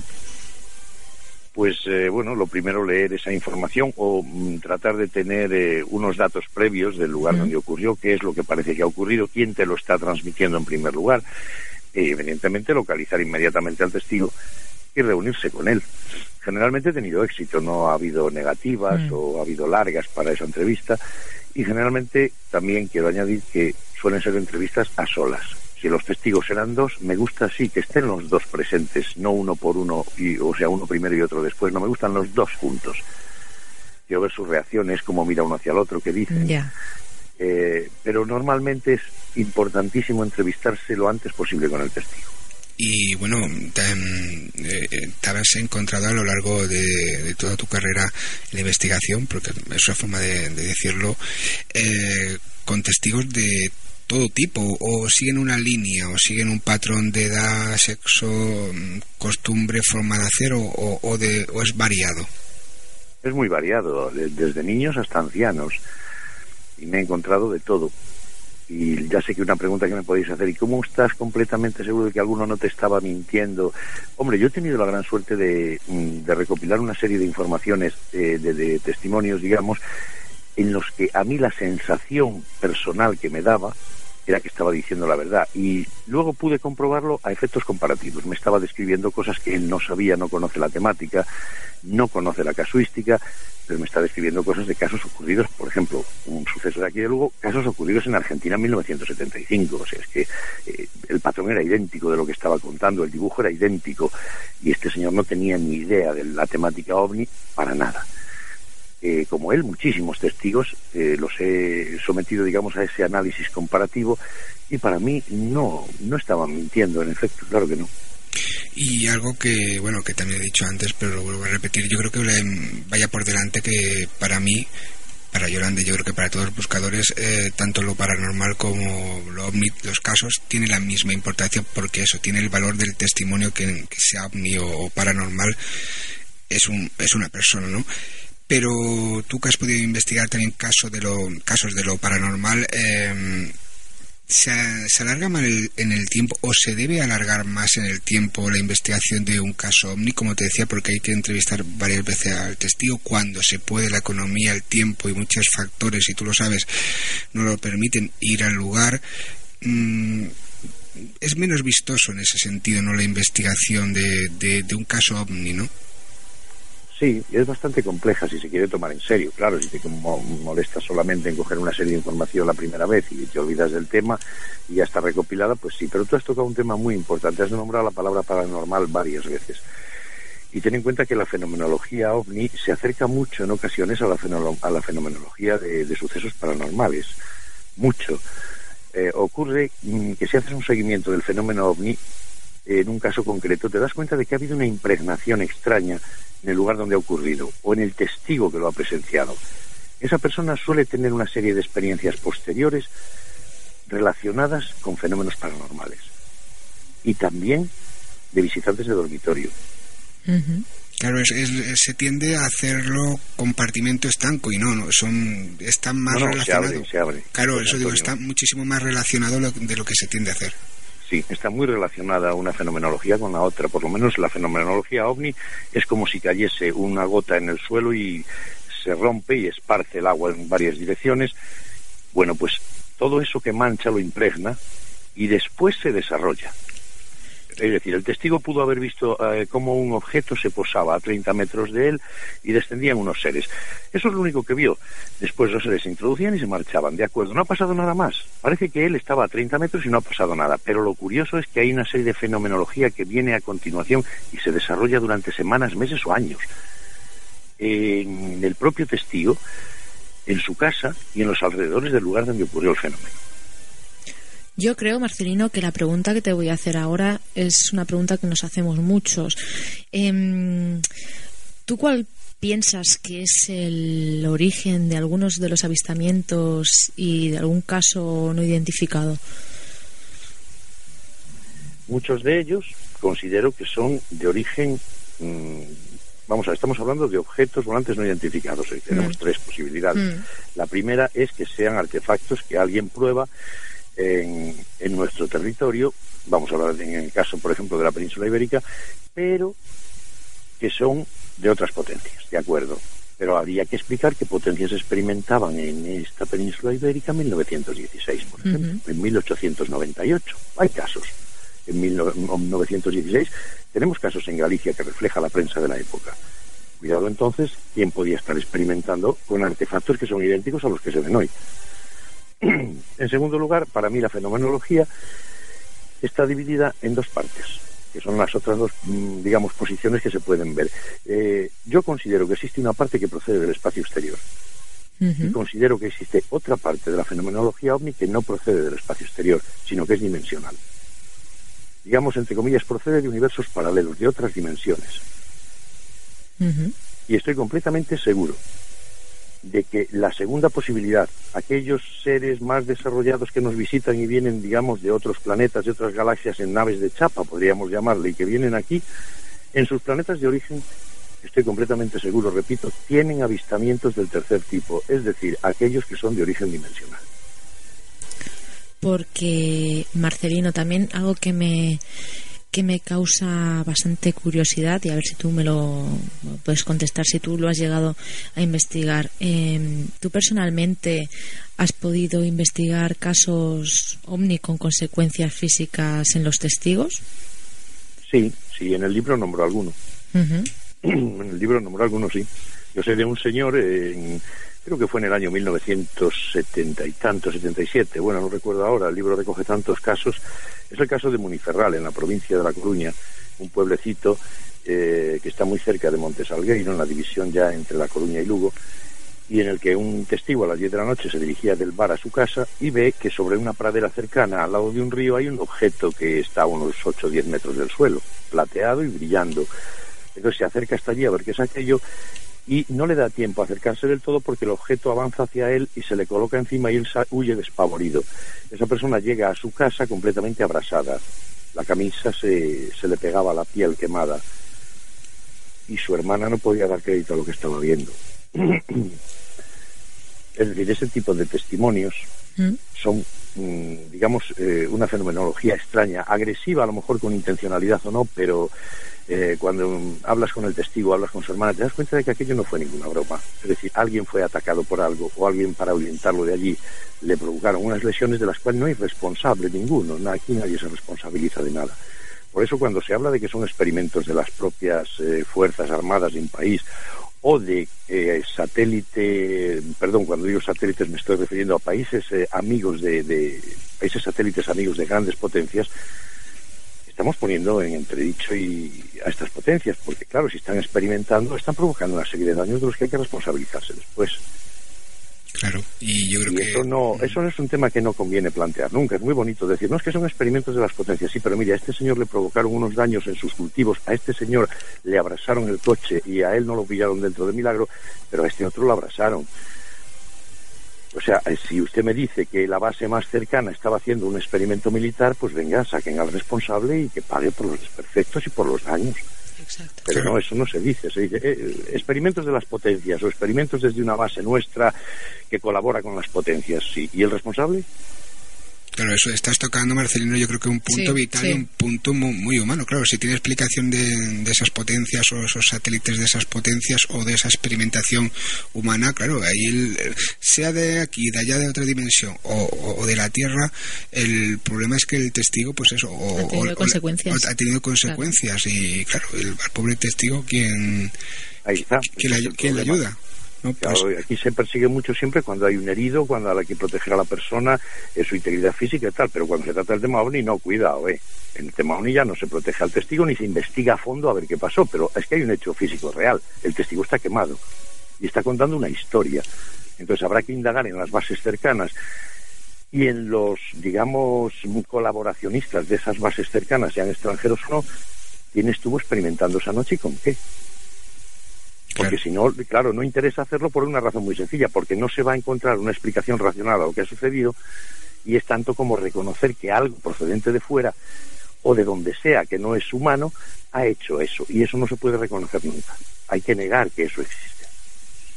Bueno, a ver si algún día pues se deja de negar la evidencia de, que tenemos cuando hay esos testigos. y también comentando este punto, cuando tú estás eh, frente a frente, como te gusta investigar, de, ese testigo que te cuenta esa experiencia no agradable en ese sentido. Eh, hay momentos que, aunque la investigación uno se tiene, que ser imparcial, lo más aséptico posible, pero claro, uno es humano, ¿no?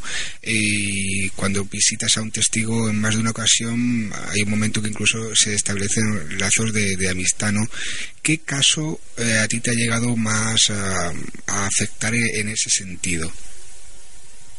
Pues mira, a mí hubo, hubo varios casos, pero por ejemplo el del caso de Ferrerías en Lugo en marzo de 1996, eh, me produjo, vamos, no es que yo eh, entablase una, una relación, pues digamos, de mucha amistad continua en el tiempo con el testigo, pero sí cada vez que voy por allí me recibe con los brazos abiertos. Esta persona no se ha contradecido jamás, nunca y siempre me ha narrado lo mismo. Y, yo veo a José Manuel y veo una persona honesta, noble, que ha contado lo que, lo que realmente vio y lo que provocó el despegue de aviones de combate, el estar por la zona durante una semana, cosa que en 17 años no se volvió a producir jamás. allí pasó algo muy extraño, allí aquellos seres que él vio bajar de la esfera en su finca eh, los vio realmente, vio lo que estaba pasando.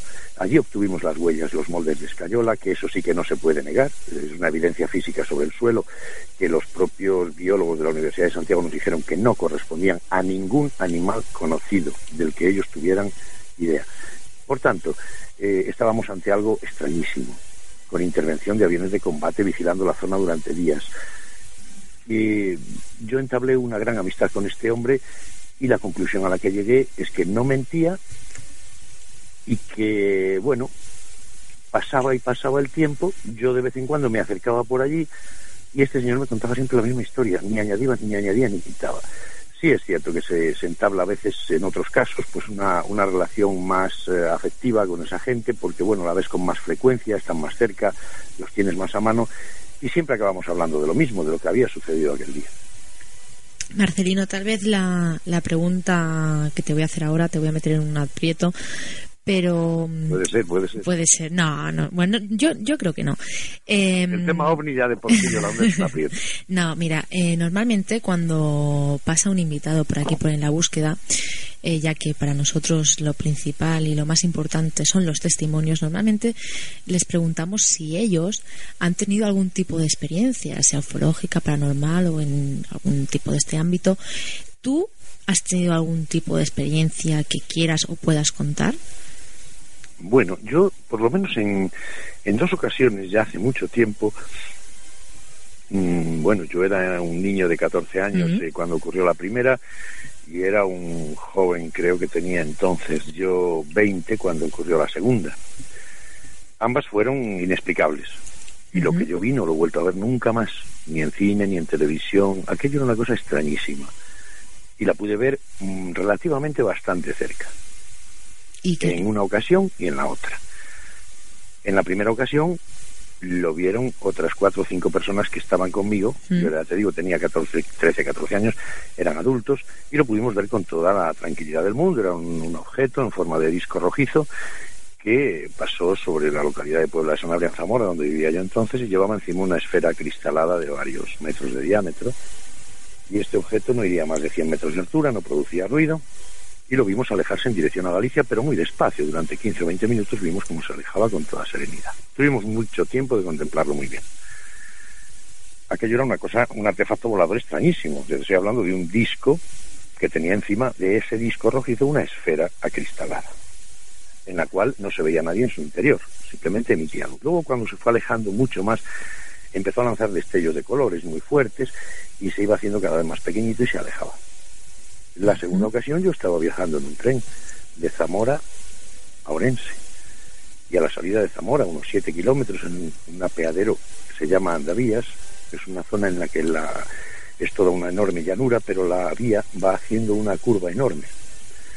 Y eran las 2 de la madrugada, yo viajaba en uno de los expresos que venían de Madrid hacia Galicia, iba asomado en la ventanilla en el pasillo y de repente eh, oigo que el tren, el maquinista comienza a pitar fuerte esas horas, pues, y me asomo un poco y observo la curva hacia la derecha me lo permitía ver perfectamente, que había algo por lo cual hacía pitar al maquinista la máquina, como si estuviera pegado a la vía. Entonces yo veo que el tren continúa, continúa, y aquello no estaba exactamente en la vía, estaba un poco separado hacia afuera. Y claro, como el tren avanzaba, llega un momento en el que aquello iba a pasar justamente, o yo iba a pasar por donde estaba aquello. Y lo pude ver muy bien. Era completamente de noche, pero lo pude ver muy bien. Eh, a lo lejos se veía algo que daba como vueltas y lanzaba luces de colores y estaba por el suelo, posado en el suelo. Pero cuando el tren avanzando me permite a mí pasar justo y mirar qué es lo que había allí, pues veo como a unos 10 metros separado de la vía del tren un artefacto oscuro, un disco grande, en el que adivinaba solo el contorno, el, la silueta, pero que estaba rodeado completamente de una luz tremenda de color amarillo y otras lucecitas de colores giraban muy deprisa alrededor de aquel de aquella silueta, de aquel disco oscuro que estaba posado literalmente en el suelo y lanzaba una cantidad de polvo y de piedras alrededor eh, en todas direcciones. Estaba prácticamente envuelto por una nube de polvo. El tren sigue avanzando, yo giré la cabeza y lo fui perdiendo de vista hacia atrás. Supongo que alguien más que a esas horas estuviese en una ventanilla lo vería y allí se quedó en aquella, en aquella vacía llanura de, las cercanías de Zamora. Pues muchísimas gracias por compartirlo con nosotros y bueno, eh, muchas veces lo decimos, ¿no? La base de algunos investigadores son experiencias, ¿no? En, en edad temprana, tú imagínate con 14 y con 20 años eh, tuviste estas experiencias. Omnis, Alto Secreto, Editorial Cidonia. Imagino que este libro, si lo quieren adquirir nuestros buscadores, lo podrán encontrar en cualquier tienda, Marcelino, o... Eh, supongo que la distribución ahora, bueno, habrá parado literalmente con, los ejemplares, no lo sé hasta qué punto, pero Cidonia los tiene, tiene ejemplares a su disposición. Sí, es Cidonia con C, con, Y y como suena, ¿no? Cidonia. Y bueno, contacto arroba la búsqueda de radio.com si quieren alguna información para, para tener el libro de Marcelino Requejo, Omnis, Alto Secreto. Muchísimas gracias y bueno, esperamos tenerte próximamente para que nos cuentes un casos en, en concreto, porque yo creo que son muy interesantes. Hasta la próxima, Marcelino. hasta la próxima, un abrazo.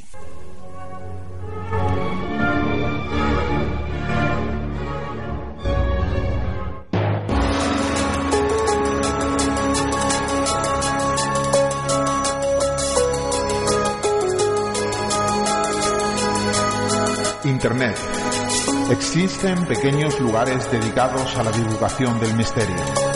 Pequeños lugares donde se realiza una gran labor. Es hora de que sean reconocidos. Misterio Red presenta el primer certamen Blog del Misterio del año 2013. Si tienes o conoces un blog dedicado al misterio y quieres que sea candidato al título, no lo dudes Mándanos tu recomendación a info@misteriored.com o presenta tu candidatura antes del 1 de junio.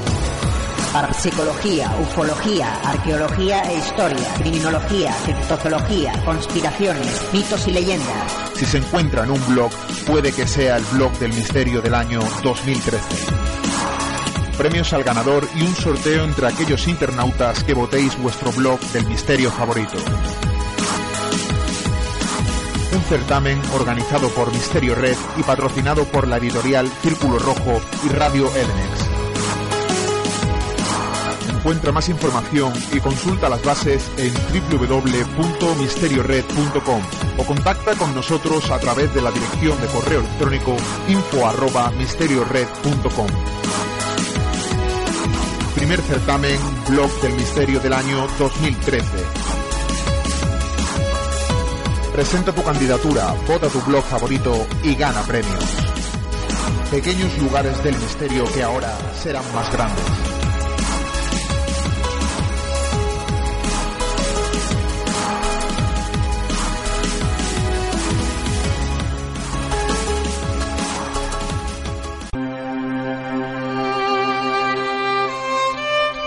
La verdad puede ser la suma de varias verdades, pero la mentira y el fraude nunca sumarán una verdad.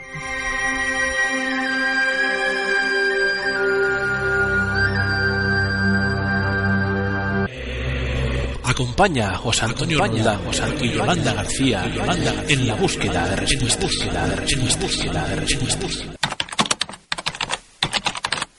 ¿Buscas respuestas? En la búsqueda te las ofrecemos. Con Fernando Aiza.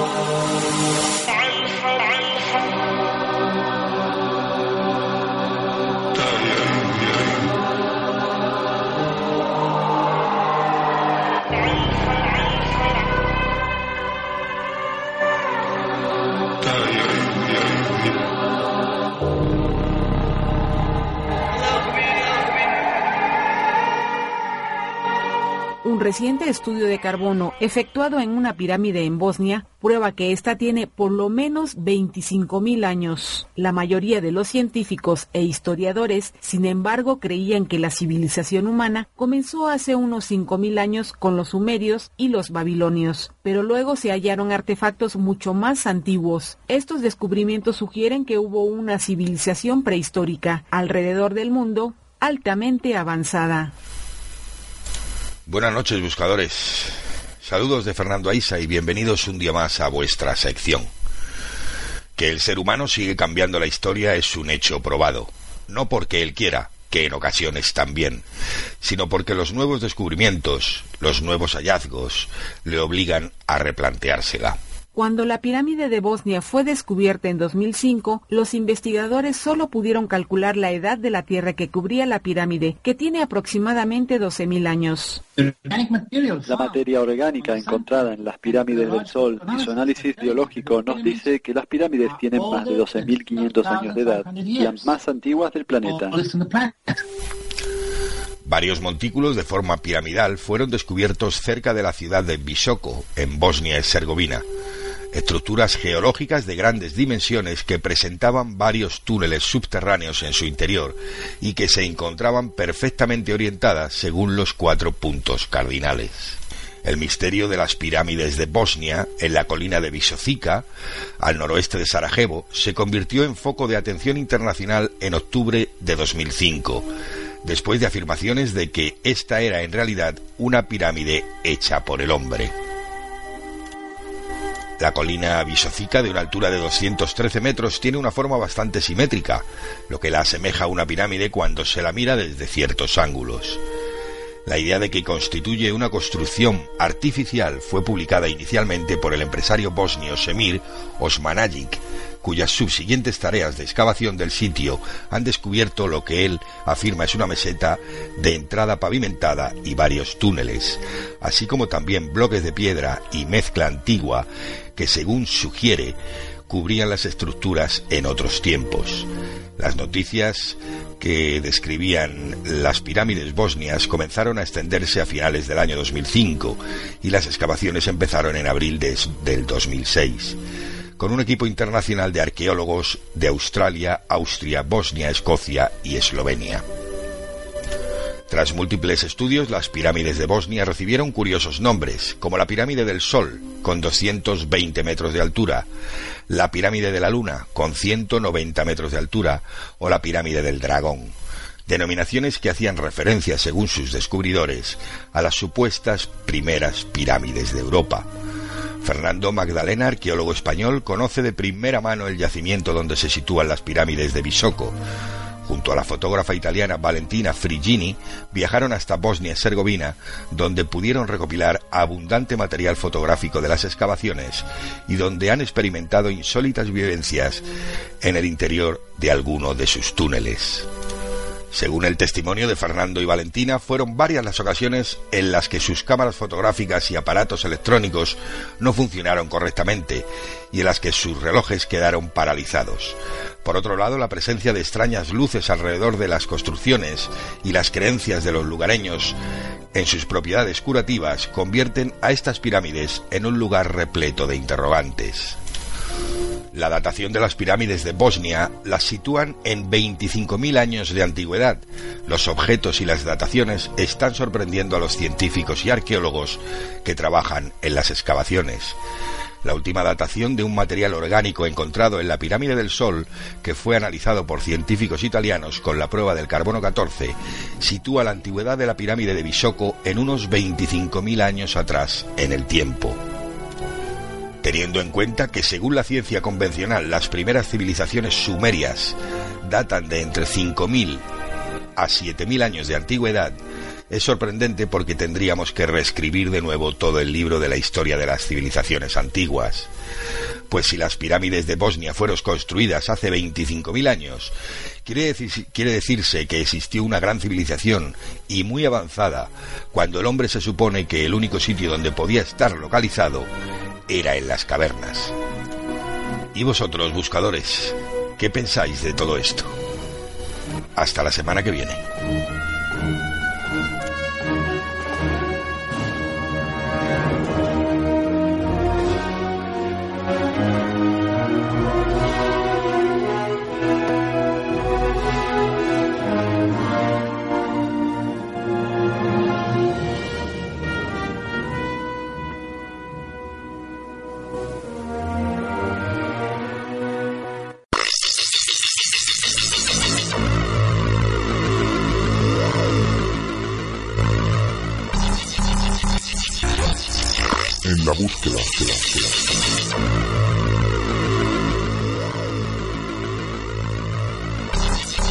Misterios en la red.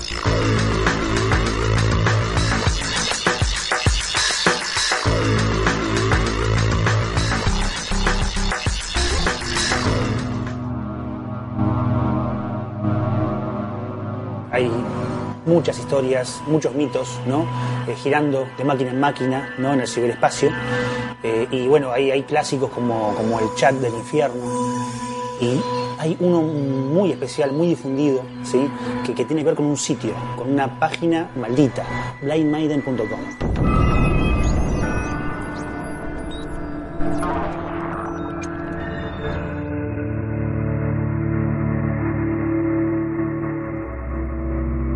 Internet.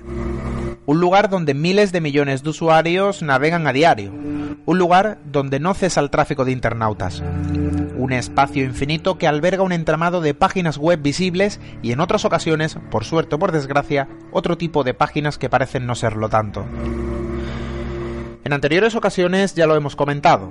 La red de redes, esa especie de universo paralelo, posee todo un mundo de información. Pero como en todos los medios, esa información, esos datos que podemos extraer fácilmente, hay que tomarlos con mucha cautela, ya que los fraudes son abundantes en la gran red. Se dice que lo que no está en Internet simplemente no existe. Si seguimos esta especie de regla podemos ver que todo apunta a que es cierto.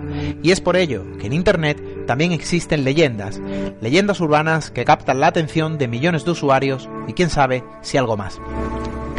En esta ocasión veremos un ejemplo de este tipo de historias, una historia que muchos afirman que es cierta, y son muchas páginas web que la desmienten. Realidad o no, Blind Maiden es una conocida leyenda del infinito espacio virtual que conforma Internet.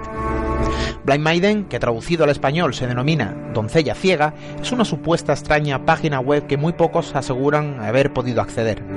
www.blindmaiden.com es la supuesta dirección eh, que debemos de ingresar en nuestro buscador para intentar eh, acceder a ella.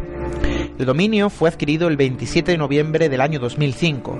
No se conocen registros de cuándo la supuesta página web fue publicada ni de sus creadores. Lo que sí podemos encontrar son registros de páginas web que hablan de este tema desde el año 2005 y vídeos en YouTube desde el año 2009. Aunque hay rumores que dicen que esa página nunca existió y es una ilusión, otros afirman que es un engaño, un simple y barato hoax. Otro colectivo, bastante numeroso, afirma que esa página no aparece en ningún servidor del mundo aun cuando está activa. En cualquier caso de que supuestamente exista, por su dominio se deduce que pertenecería a World Wide Web y seguiría el protocolo TCP/IP y estaría escrita en HTTP. Por otro lado, existe un alto número de usuarios que afirman que la dirección no está correctamente descrita y que no es la URL correcta. En su lugar se baraja la posibilidad de que la URL correcta sea www.blindmadeline.com. No obstante, el usuario que quiera acceder a esta rara web deberá de resolver alguna cuestión más eh, que el simple hecho de averiguar la verdadera URL, ya que lo que se cuenta en esta historia es que existe una serie de requisitos para que el acceso a esta web sea permitido. El eh, primero de ellos es que se debe estar completamente solo, solo ante la pantalla del ordenador y sin nadie en el lugar donde nos encontremos en el momento que estamos intentando acceder a la web. En segundo lugar, deben ser las 12 de la noche en punto y no debe de haber luna nueva. El, la tercera, el tercer requisito es que las luces del lugar donde nos encontremos deben estar apagadas. El eh, cuarto lugar, no debe de haber artículos religiosos en la habitación donde estemos situados, es decir, ningún tipo de crucifijo o estatuilla o rosario, eh, pues son algunos ejemplos de lo que no debería de haber cerca. Y por último, debería de ser jueves eh, 23, independientemente del eh, mes en el que nos encontremos. Podrían existir otro tipo de requisitos adicionales que no todos han oído hablar eh, extraídos de la conocida leyenda, siendo los que he comentado eh, los más eh, conocidos, pues al menos en webs de distintos países. Quienes han entrado cuentan que lo primero que aparece es un enorme flujo de imágenes perturbadoras. Imágenes que en algunos casos son tan horrendas y fuera de lo habitual que según afirman los testigos es imposible describirlas con palabras. Pero lo más preocupante, y no por ello lo más horrible, es el archivo de víctimas del que seremos testigos una serie de personas eh, que aparecen sin ojos, arrastrándose en lo que parece ser catacumbas o en cámaras de tortura, o incluso en lugares llenos de sombras que se cruzan fugazmente y emiten espantosos alaridos. Según cuentan, después de esto, eh, de esta especie de entramado absurdo y terrorífico, surge una pregunta eh, de la que podremos dar una respuesta. ¿Te gustaría participar en una experiencia de horror absoluto? Si te atreves a responder afirmativamente, si al final decides acceder clicando al botón aceptar, observarás, eh, según se dice, algo aterrador, algo que ya no se encuentra al otro lado de la pantalla, sino que te acompaña allí donde estás. Hablan de una macabra silueta que se mueve por el lugar eh, pues eh, donde estás situado. Primero, en los lugares más distantes de aquella habitación en la que te encuentras, en otras habitaciones, en los pasillos y otros rincones de la casa. Luego, progresivamente irás viendo a través de la pantalla de tu ordenador cómo el espectro se acerca hacia la habitación donde te encuentras. Se dice que una vez que entre en la habitación estarás perdido.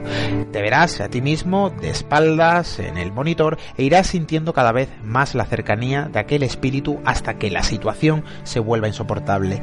Tan insoportable que te obligará a mirar, girándote para ver qué hay detrás de ti.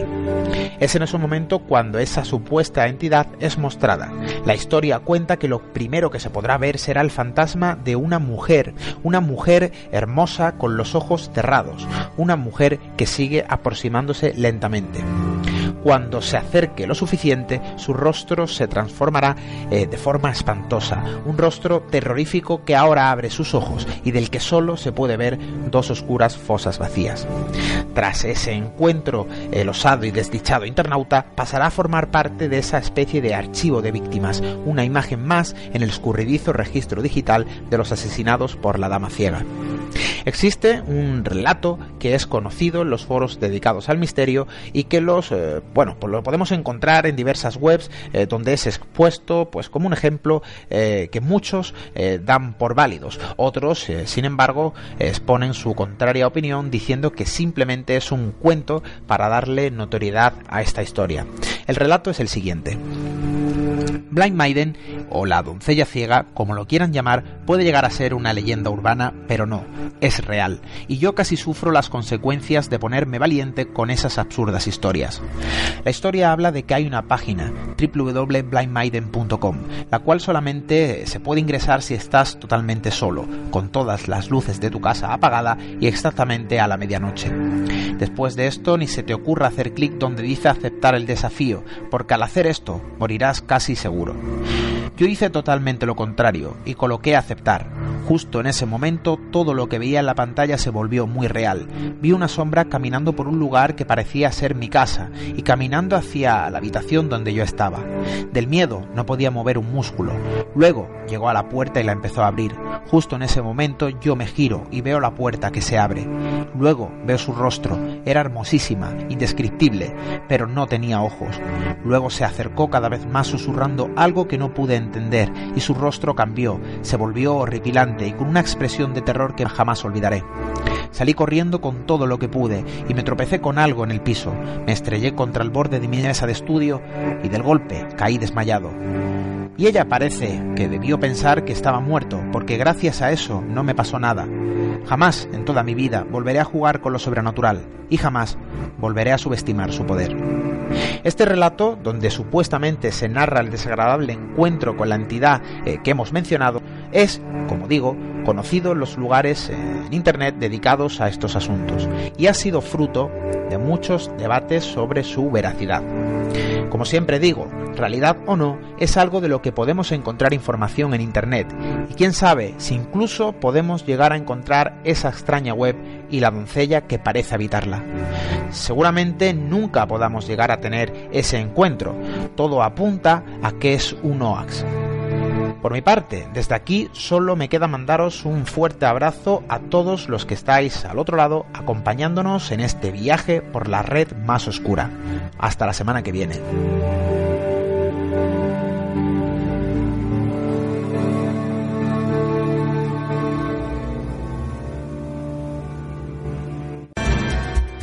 ¿Buscas respuestas? ¿Buscas respuestas? Haz preguntas. Haz preguntas. Misterios de siempre con Juan Bocanegra. Juan Bocanegra.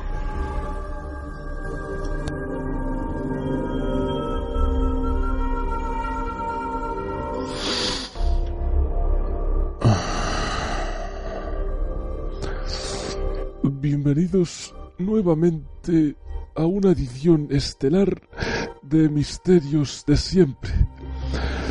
Hoy me he querido centrar en un hecho que, si bien no es de naturaleza paranormal, sí que puede verse de ese modo debido a la crisis que les azota a ustedes desde hace ya cinco años. Eh, sí, parecía que era ayer cuando se lamentaban de la caída de Lehman Brothers y cuando haga diez años y el país siga en el infierno, ver demonios ya no será cosa de videntes o pitonizos, o siquiera la Ouija. Será algo típico del panorama social español. ¡Ay, qué trueno!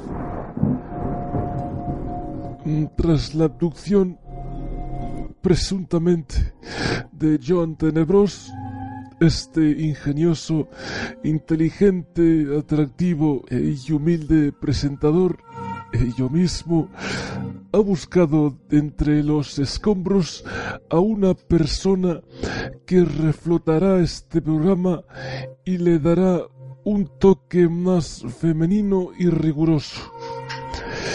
Una reportera de renombre que deja rastro allí donde va y que no ha dejado ni a las piedras que pisa indiferentes. Ella es Vanessa Desdicha, una joven eh, periodista de un barrio muy humilde de Barcelona, Pedralbes, donde ha vivido mil penurias para lograr sacarse la carrera de periodismo. Y una casualidad de la vida ha hecho que termine en Misterios de siempre. El honor eh, de presentarla es todo mío, por supuesto.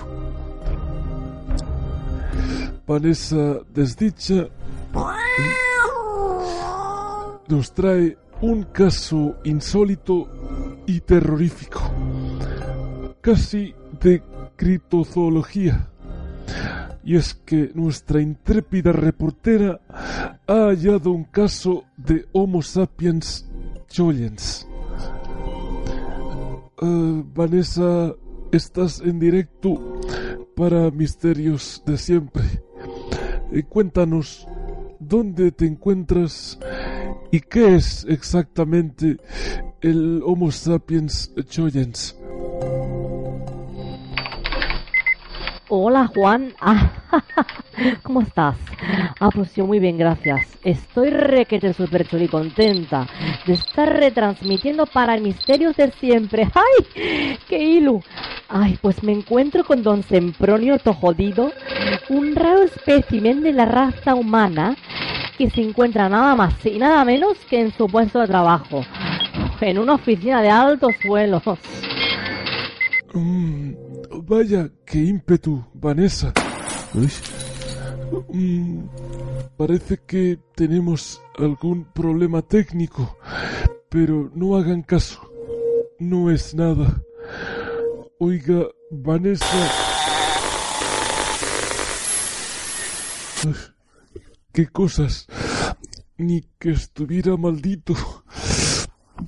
Eh, ¿Qué más nos puedes contar? ¡Wala! Lo que voy a decir ahora puede herir la sensibilidad de los oyentes, pero este hombre tiene un trabajo fijo, fijísimo, vaya. Cobra un dineral y encima es empleado del mes. Hasta el jefe le viene a comunicar aumentos de sueldo sin que venga él. ¡Qué fuerte! Esto no lo supera ni el programa Quinto Centenio. Esto, Vanessa, preferiría que no mencionaras a otros programas. No sea que lo paranormal fuera seguir emitiendo nuestra sección. Ay, perdona, Juanete. Vamos a hablar con don Sempronio. Buenos días, don Sempronio. Ah, ¿Cómo le va? Pues me siento completamente feliz con mi trabajo. Mi jefe me adora, hasta me deja invitarlo a cenar a diario. Mis compañeros me miman, me traen cafés, vamos a jugar al golf, al pádel. Eh, sí, sí, ah, sí, gracias, Leonora. Eh, tengo aquí una carta, aquí mismo, del jefe. ¡Ey! ¡Qué gran hombre! Seguro que es aquel aumento que me prometió. A ver, eh, leo textualmente. Señor todo jodido, permítame felicitarle por todos sus años en esta empresa. Ay, ay jefe, no se merece. Pero lamentablemente eh, nos vemos obligados a prescindir de sus servicios. A prescindir de sus servicios co- como trabajador y a necesitarlos como jefe de proyectos, claro está. Y es que nuestro amigo Sempronio es un crack.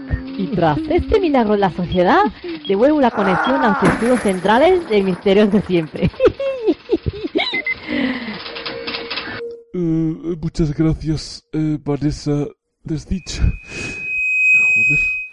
Eh, por este gran misterio presentado con la solvencia que caracteriza a una futura gran reportera. Eh, ya lo ven. Animales tan extraños como el chupacabras, podemos añadirle el Homo sapiens choyens, el hombre trabajador feliz y con el chollo de su vida. Eh, digo, lo que merece eh, por su trabajo duro. Espero que ustedes encuentren su chollo, aunque sea un descuento sobre el precio de la leche en un hipermercado. Hasta la semana que viene con un nuevo Misterios de siempre.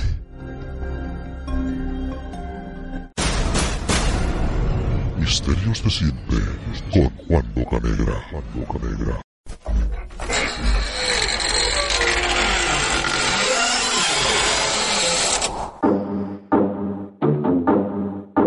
Sé un buscador. Sé un buscador. Sé un buscador. No te dejes engañar. Rechaza imitaciones.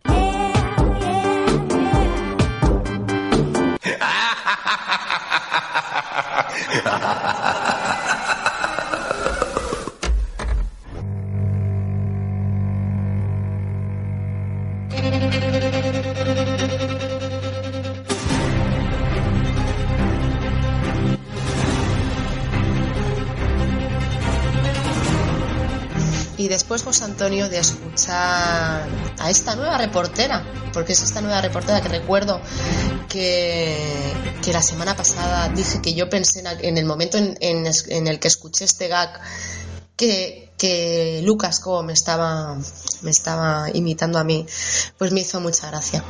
Pues habrá que preguntárselo a Lucas Cobo y... Es que prefiero no preguntarle. Prefiero no preguntarle porque es que yo no hablo así. O sea, tú no, O hablas, sea. o sea, tú no hablas así, seguro. Seguro. Pues nada, pues si no es así, pues eh, no lo preguntamos. Espero que os haya gustado esta nueva integrante de En la búsqueda. Bueno, de En la búsqueda no, de Misterios de siempre. Claro, claro, hay que hacer una distinción. Es misterios de siempre y compañía. Ay, ay, ay, ay. Pues bueno, queridos buscadores, eh, lamentándolo muchísimo, ya sabéis que una vez que escuchamos a Misterios de siempre con Juan Bocanegra, quiere decir que nos acercamos al final del programa. Pero bueno, ya sabéis que antes de irnos eh, toca leer vuestras sugerencias, vuestros comentarios y vuestros tirones de orejas, porque esta semana también las hay, José Antonio. Y bueno, eso es bueno. Lo importante es que escuchen y que tengan sentido crítico y que digan lo que piensen sin ningún tipo de censura y nosotros pues leemos. Que algunas veces estamos de acuerdo, que otras no. Es lo importante que, que compartan. Pues vamos a ello. Primero tenemos a Mirella que nos dice, me gusta el trato que dais a los testimonios. Estoy planteándome seriamente contaros varias experiencias que tengo. Pues ya sabes, Mirella, contacto arroba en la búsqueda radio.com. Nos escribes y vamos, nosotros encantados de la vida, porque ya saben todos nuestros buscadores, José Antonio, que para nosotros los testimonios es lo principal en este programa. Luego tenemos a Chema González, que nos escribe desde México. Nos dice, hola, los sigo desde México. ¿Algún enlace para escucharlos en vivo? Eh, Chema, nosotros por ahora tenemos el, el programa indiferido. Eh, nos puedes escuchar por muchas cadenas eh, en España, como no estás en España eh, desde México, pues online, pues muchísimas, muchísimas. Entras a, a www en la búsqueda radio.com y allí pues nos puedes escuchar. Pero bueno, que de todas maneras en iVoox también puedes descargar los programas. Pero que muchísimas gracias por estar ahí y cuando hagamos el programa en directo, José Antonio, porque lo vamos a hacer, os avisaremos a todos. Mm, sí, ¿me, me avisarás? Sí, a ti seguro que te aviso, pero a nuestros buscadores también. Vale, que saco la antelación por si me va bien en la agenda. Ay, Dios mío. Francisco José Rojano. En general, buen programa. Tirón de orejas por la explicación infantil de la teoría de cuerdas. No había nadie más acertado para el tema. Y muy flojos los testimonios. Últimamente damos por válido cualquier testimonio. Resta credibilidad al programa. Muy buena la sección en la red. Siempre temas muy interesantes. Pues bueno, Francisco José, es tu opinión. La verdad es que el primero que comenta que es una explicación sencilla, porque es su forma de, de ver esa teoría de cuerdas, es eh, Xavier Soler, que me parece que te refieres a eso. Y los testimonios, es que es difícil. Yo creo que el baremo de testimonios, que es verdad, que es mentira, si por el hecho de que una persona que estás escuchando y que está contando un testimonio te lo está relatando con detalle como si fuera un actor de Hollywood y ya le está metiendo más miedo al asunto que el asunto en cuestión, ¿eso es válido? Claro, es que, José Antonio, nosotros nos encontramos en muchas ocasiones a personas que nos dicen, claro, es que a mí me gustaría contaros mi testimonio, pero me da miedo de que, de que os penséis que no es gran cosa. No, no, a ver, cada uno tiene su testimonio y aunque sea que se te haya movido la botella delante tuyo un milímetro, pues bueno, pues si ese es tu testimonio, es tu testimonio, porque tú lo has vivido, ¿me entiendes? Entonces, pues claro, por supuesto que para nosotros todos, todos, todos los testimonios son muy importantes. Pero muchísimas gracias, de verdad, Francisco José Rojano. Lo tendremos en cuenta como todas las sugerencias que nuestros oyentes nos dejan a lo largo de, la semana. Muchísimas gracias, Francisco José. Eh, Eva María, cracks, ¿cómo os lo ocurráis? Besitos. Muchísimas gracias, Eva María, por tu comentario. Luego tenemos a Kinkas Borba, que nos dice muy buen programa, como siempre. Respondo a la pregunta que hicieron al inicio. ¿Qué es lo que los hace distintos? El respeto y la seriedad con la que tratan a los testimonios que presentan. Las secciones, una mejor que otra. Los personajes como John Tenebros, soy su fan, nos pone entre, entre paréntesis. La simpatía y cordialidad de todos los integrantes de En la Búsqueda. Pues muchísimas gracias, Cinca, ¿verdad, José Antonio? Que te digan cosas así, pues la verdad es que a uno lo llena de, satisfacción. Eh, luego también tenemos a Sebastián Domingo, que nos dice, venga, este te dejo que lo leas tú. Pues sí, sí, pues buen programa. Ay, José Antonio, qué bien te veo. Sí, sí, me, me ves bien, ¿no? Sí, verte bien, porque oírte te, digo así, te, te, oigo un poco raro. Sí, no, yo ahora estoy ahora estoy para que me lleves a un sitio abandonado que, bueno, alguno o alguna le gustaría llevarme ahora precisamente para que le dijera algo y luego decir que es una psicofonía, porque tengo esa voz en, estos, en este tramo final del programa que me está quedando un poco ya psicofónico directamente, sin tener que ni, ni, ni manipular siquiera, imagínate, algunos estarían contentos. Ay, pues entonces que vamos despidiéndonos ya hasta la semana que viene. Sí, sí, yo tengo, a ver, el pañuelo que tengo aquí no. Es que no te ven. No es, que ven. es como la semana pasada que decíamos adiós con la mano, no te ven. Ahora podemos estar con un pañuelito para decir adiós, pero es que tampoco nos ven nuestros buscadores. La vida es así, pero imaginaros a mí con esta mano derecha con un pañuelito diciendo adiós hasta la semana que viene. Luego eso sí, el pañuelito lo utilizaré porque esté muy resfriado, pero ahora está limpio. Pues bueno, queridos buscadores, muchísimas gracias por haber estado ahí esas dos horas de intensa radio de misterio. Esperamos realmente que os hayan gustado y continuamos en la búsqueda, pero no esta semana, la semana que viene. Muchísimas gracias.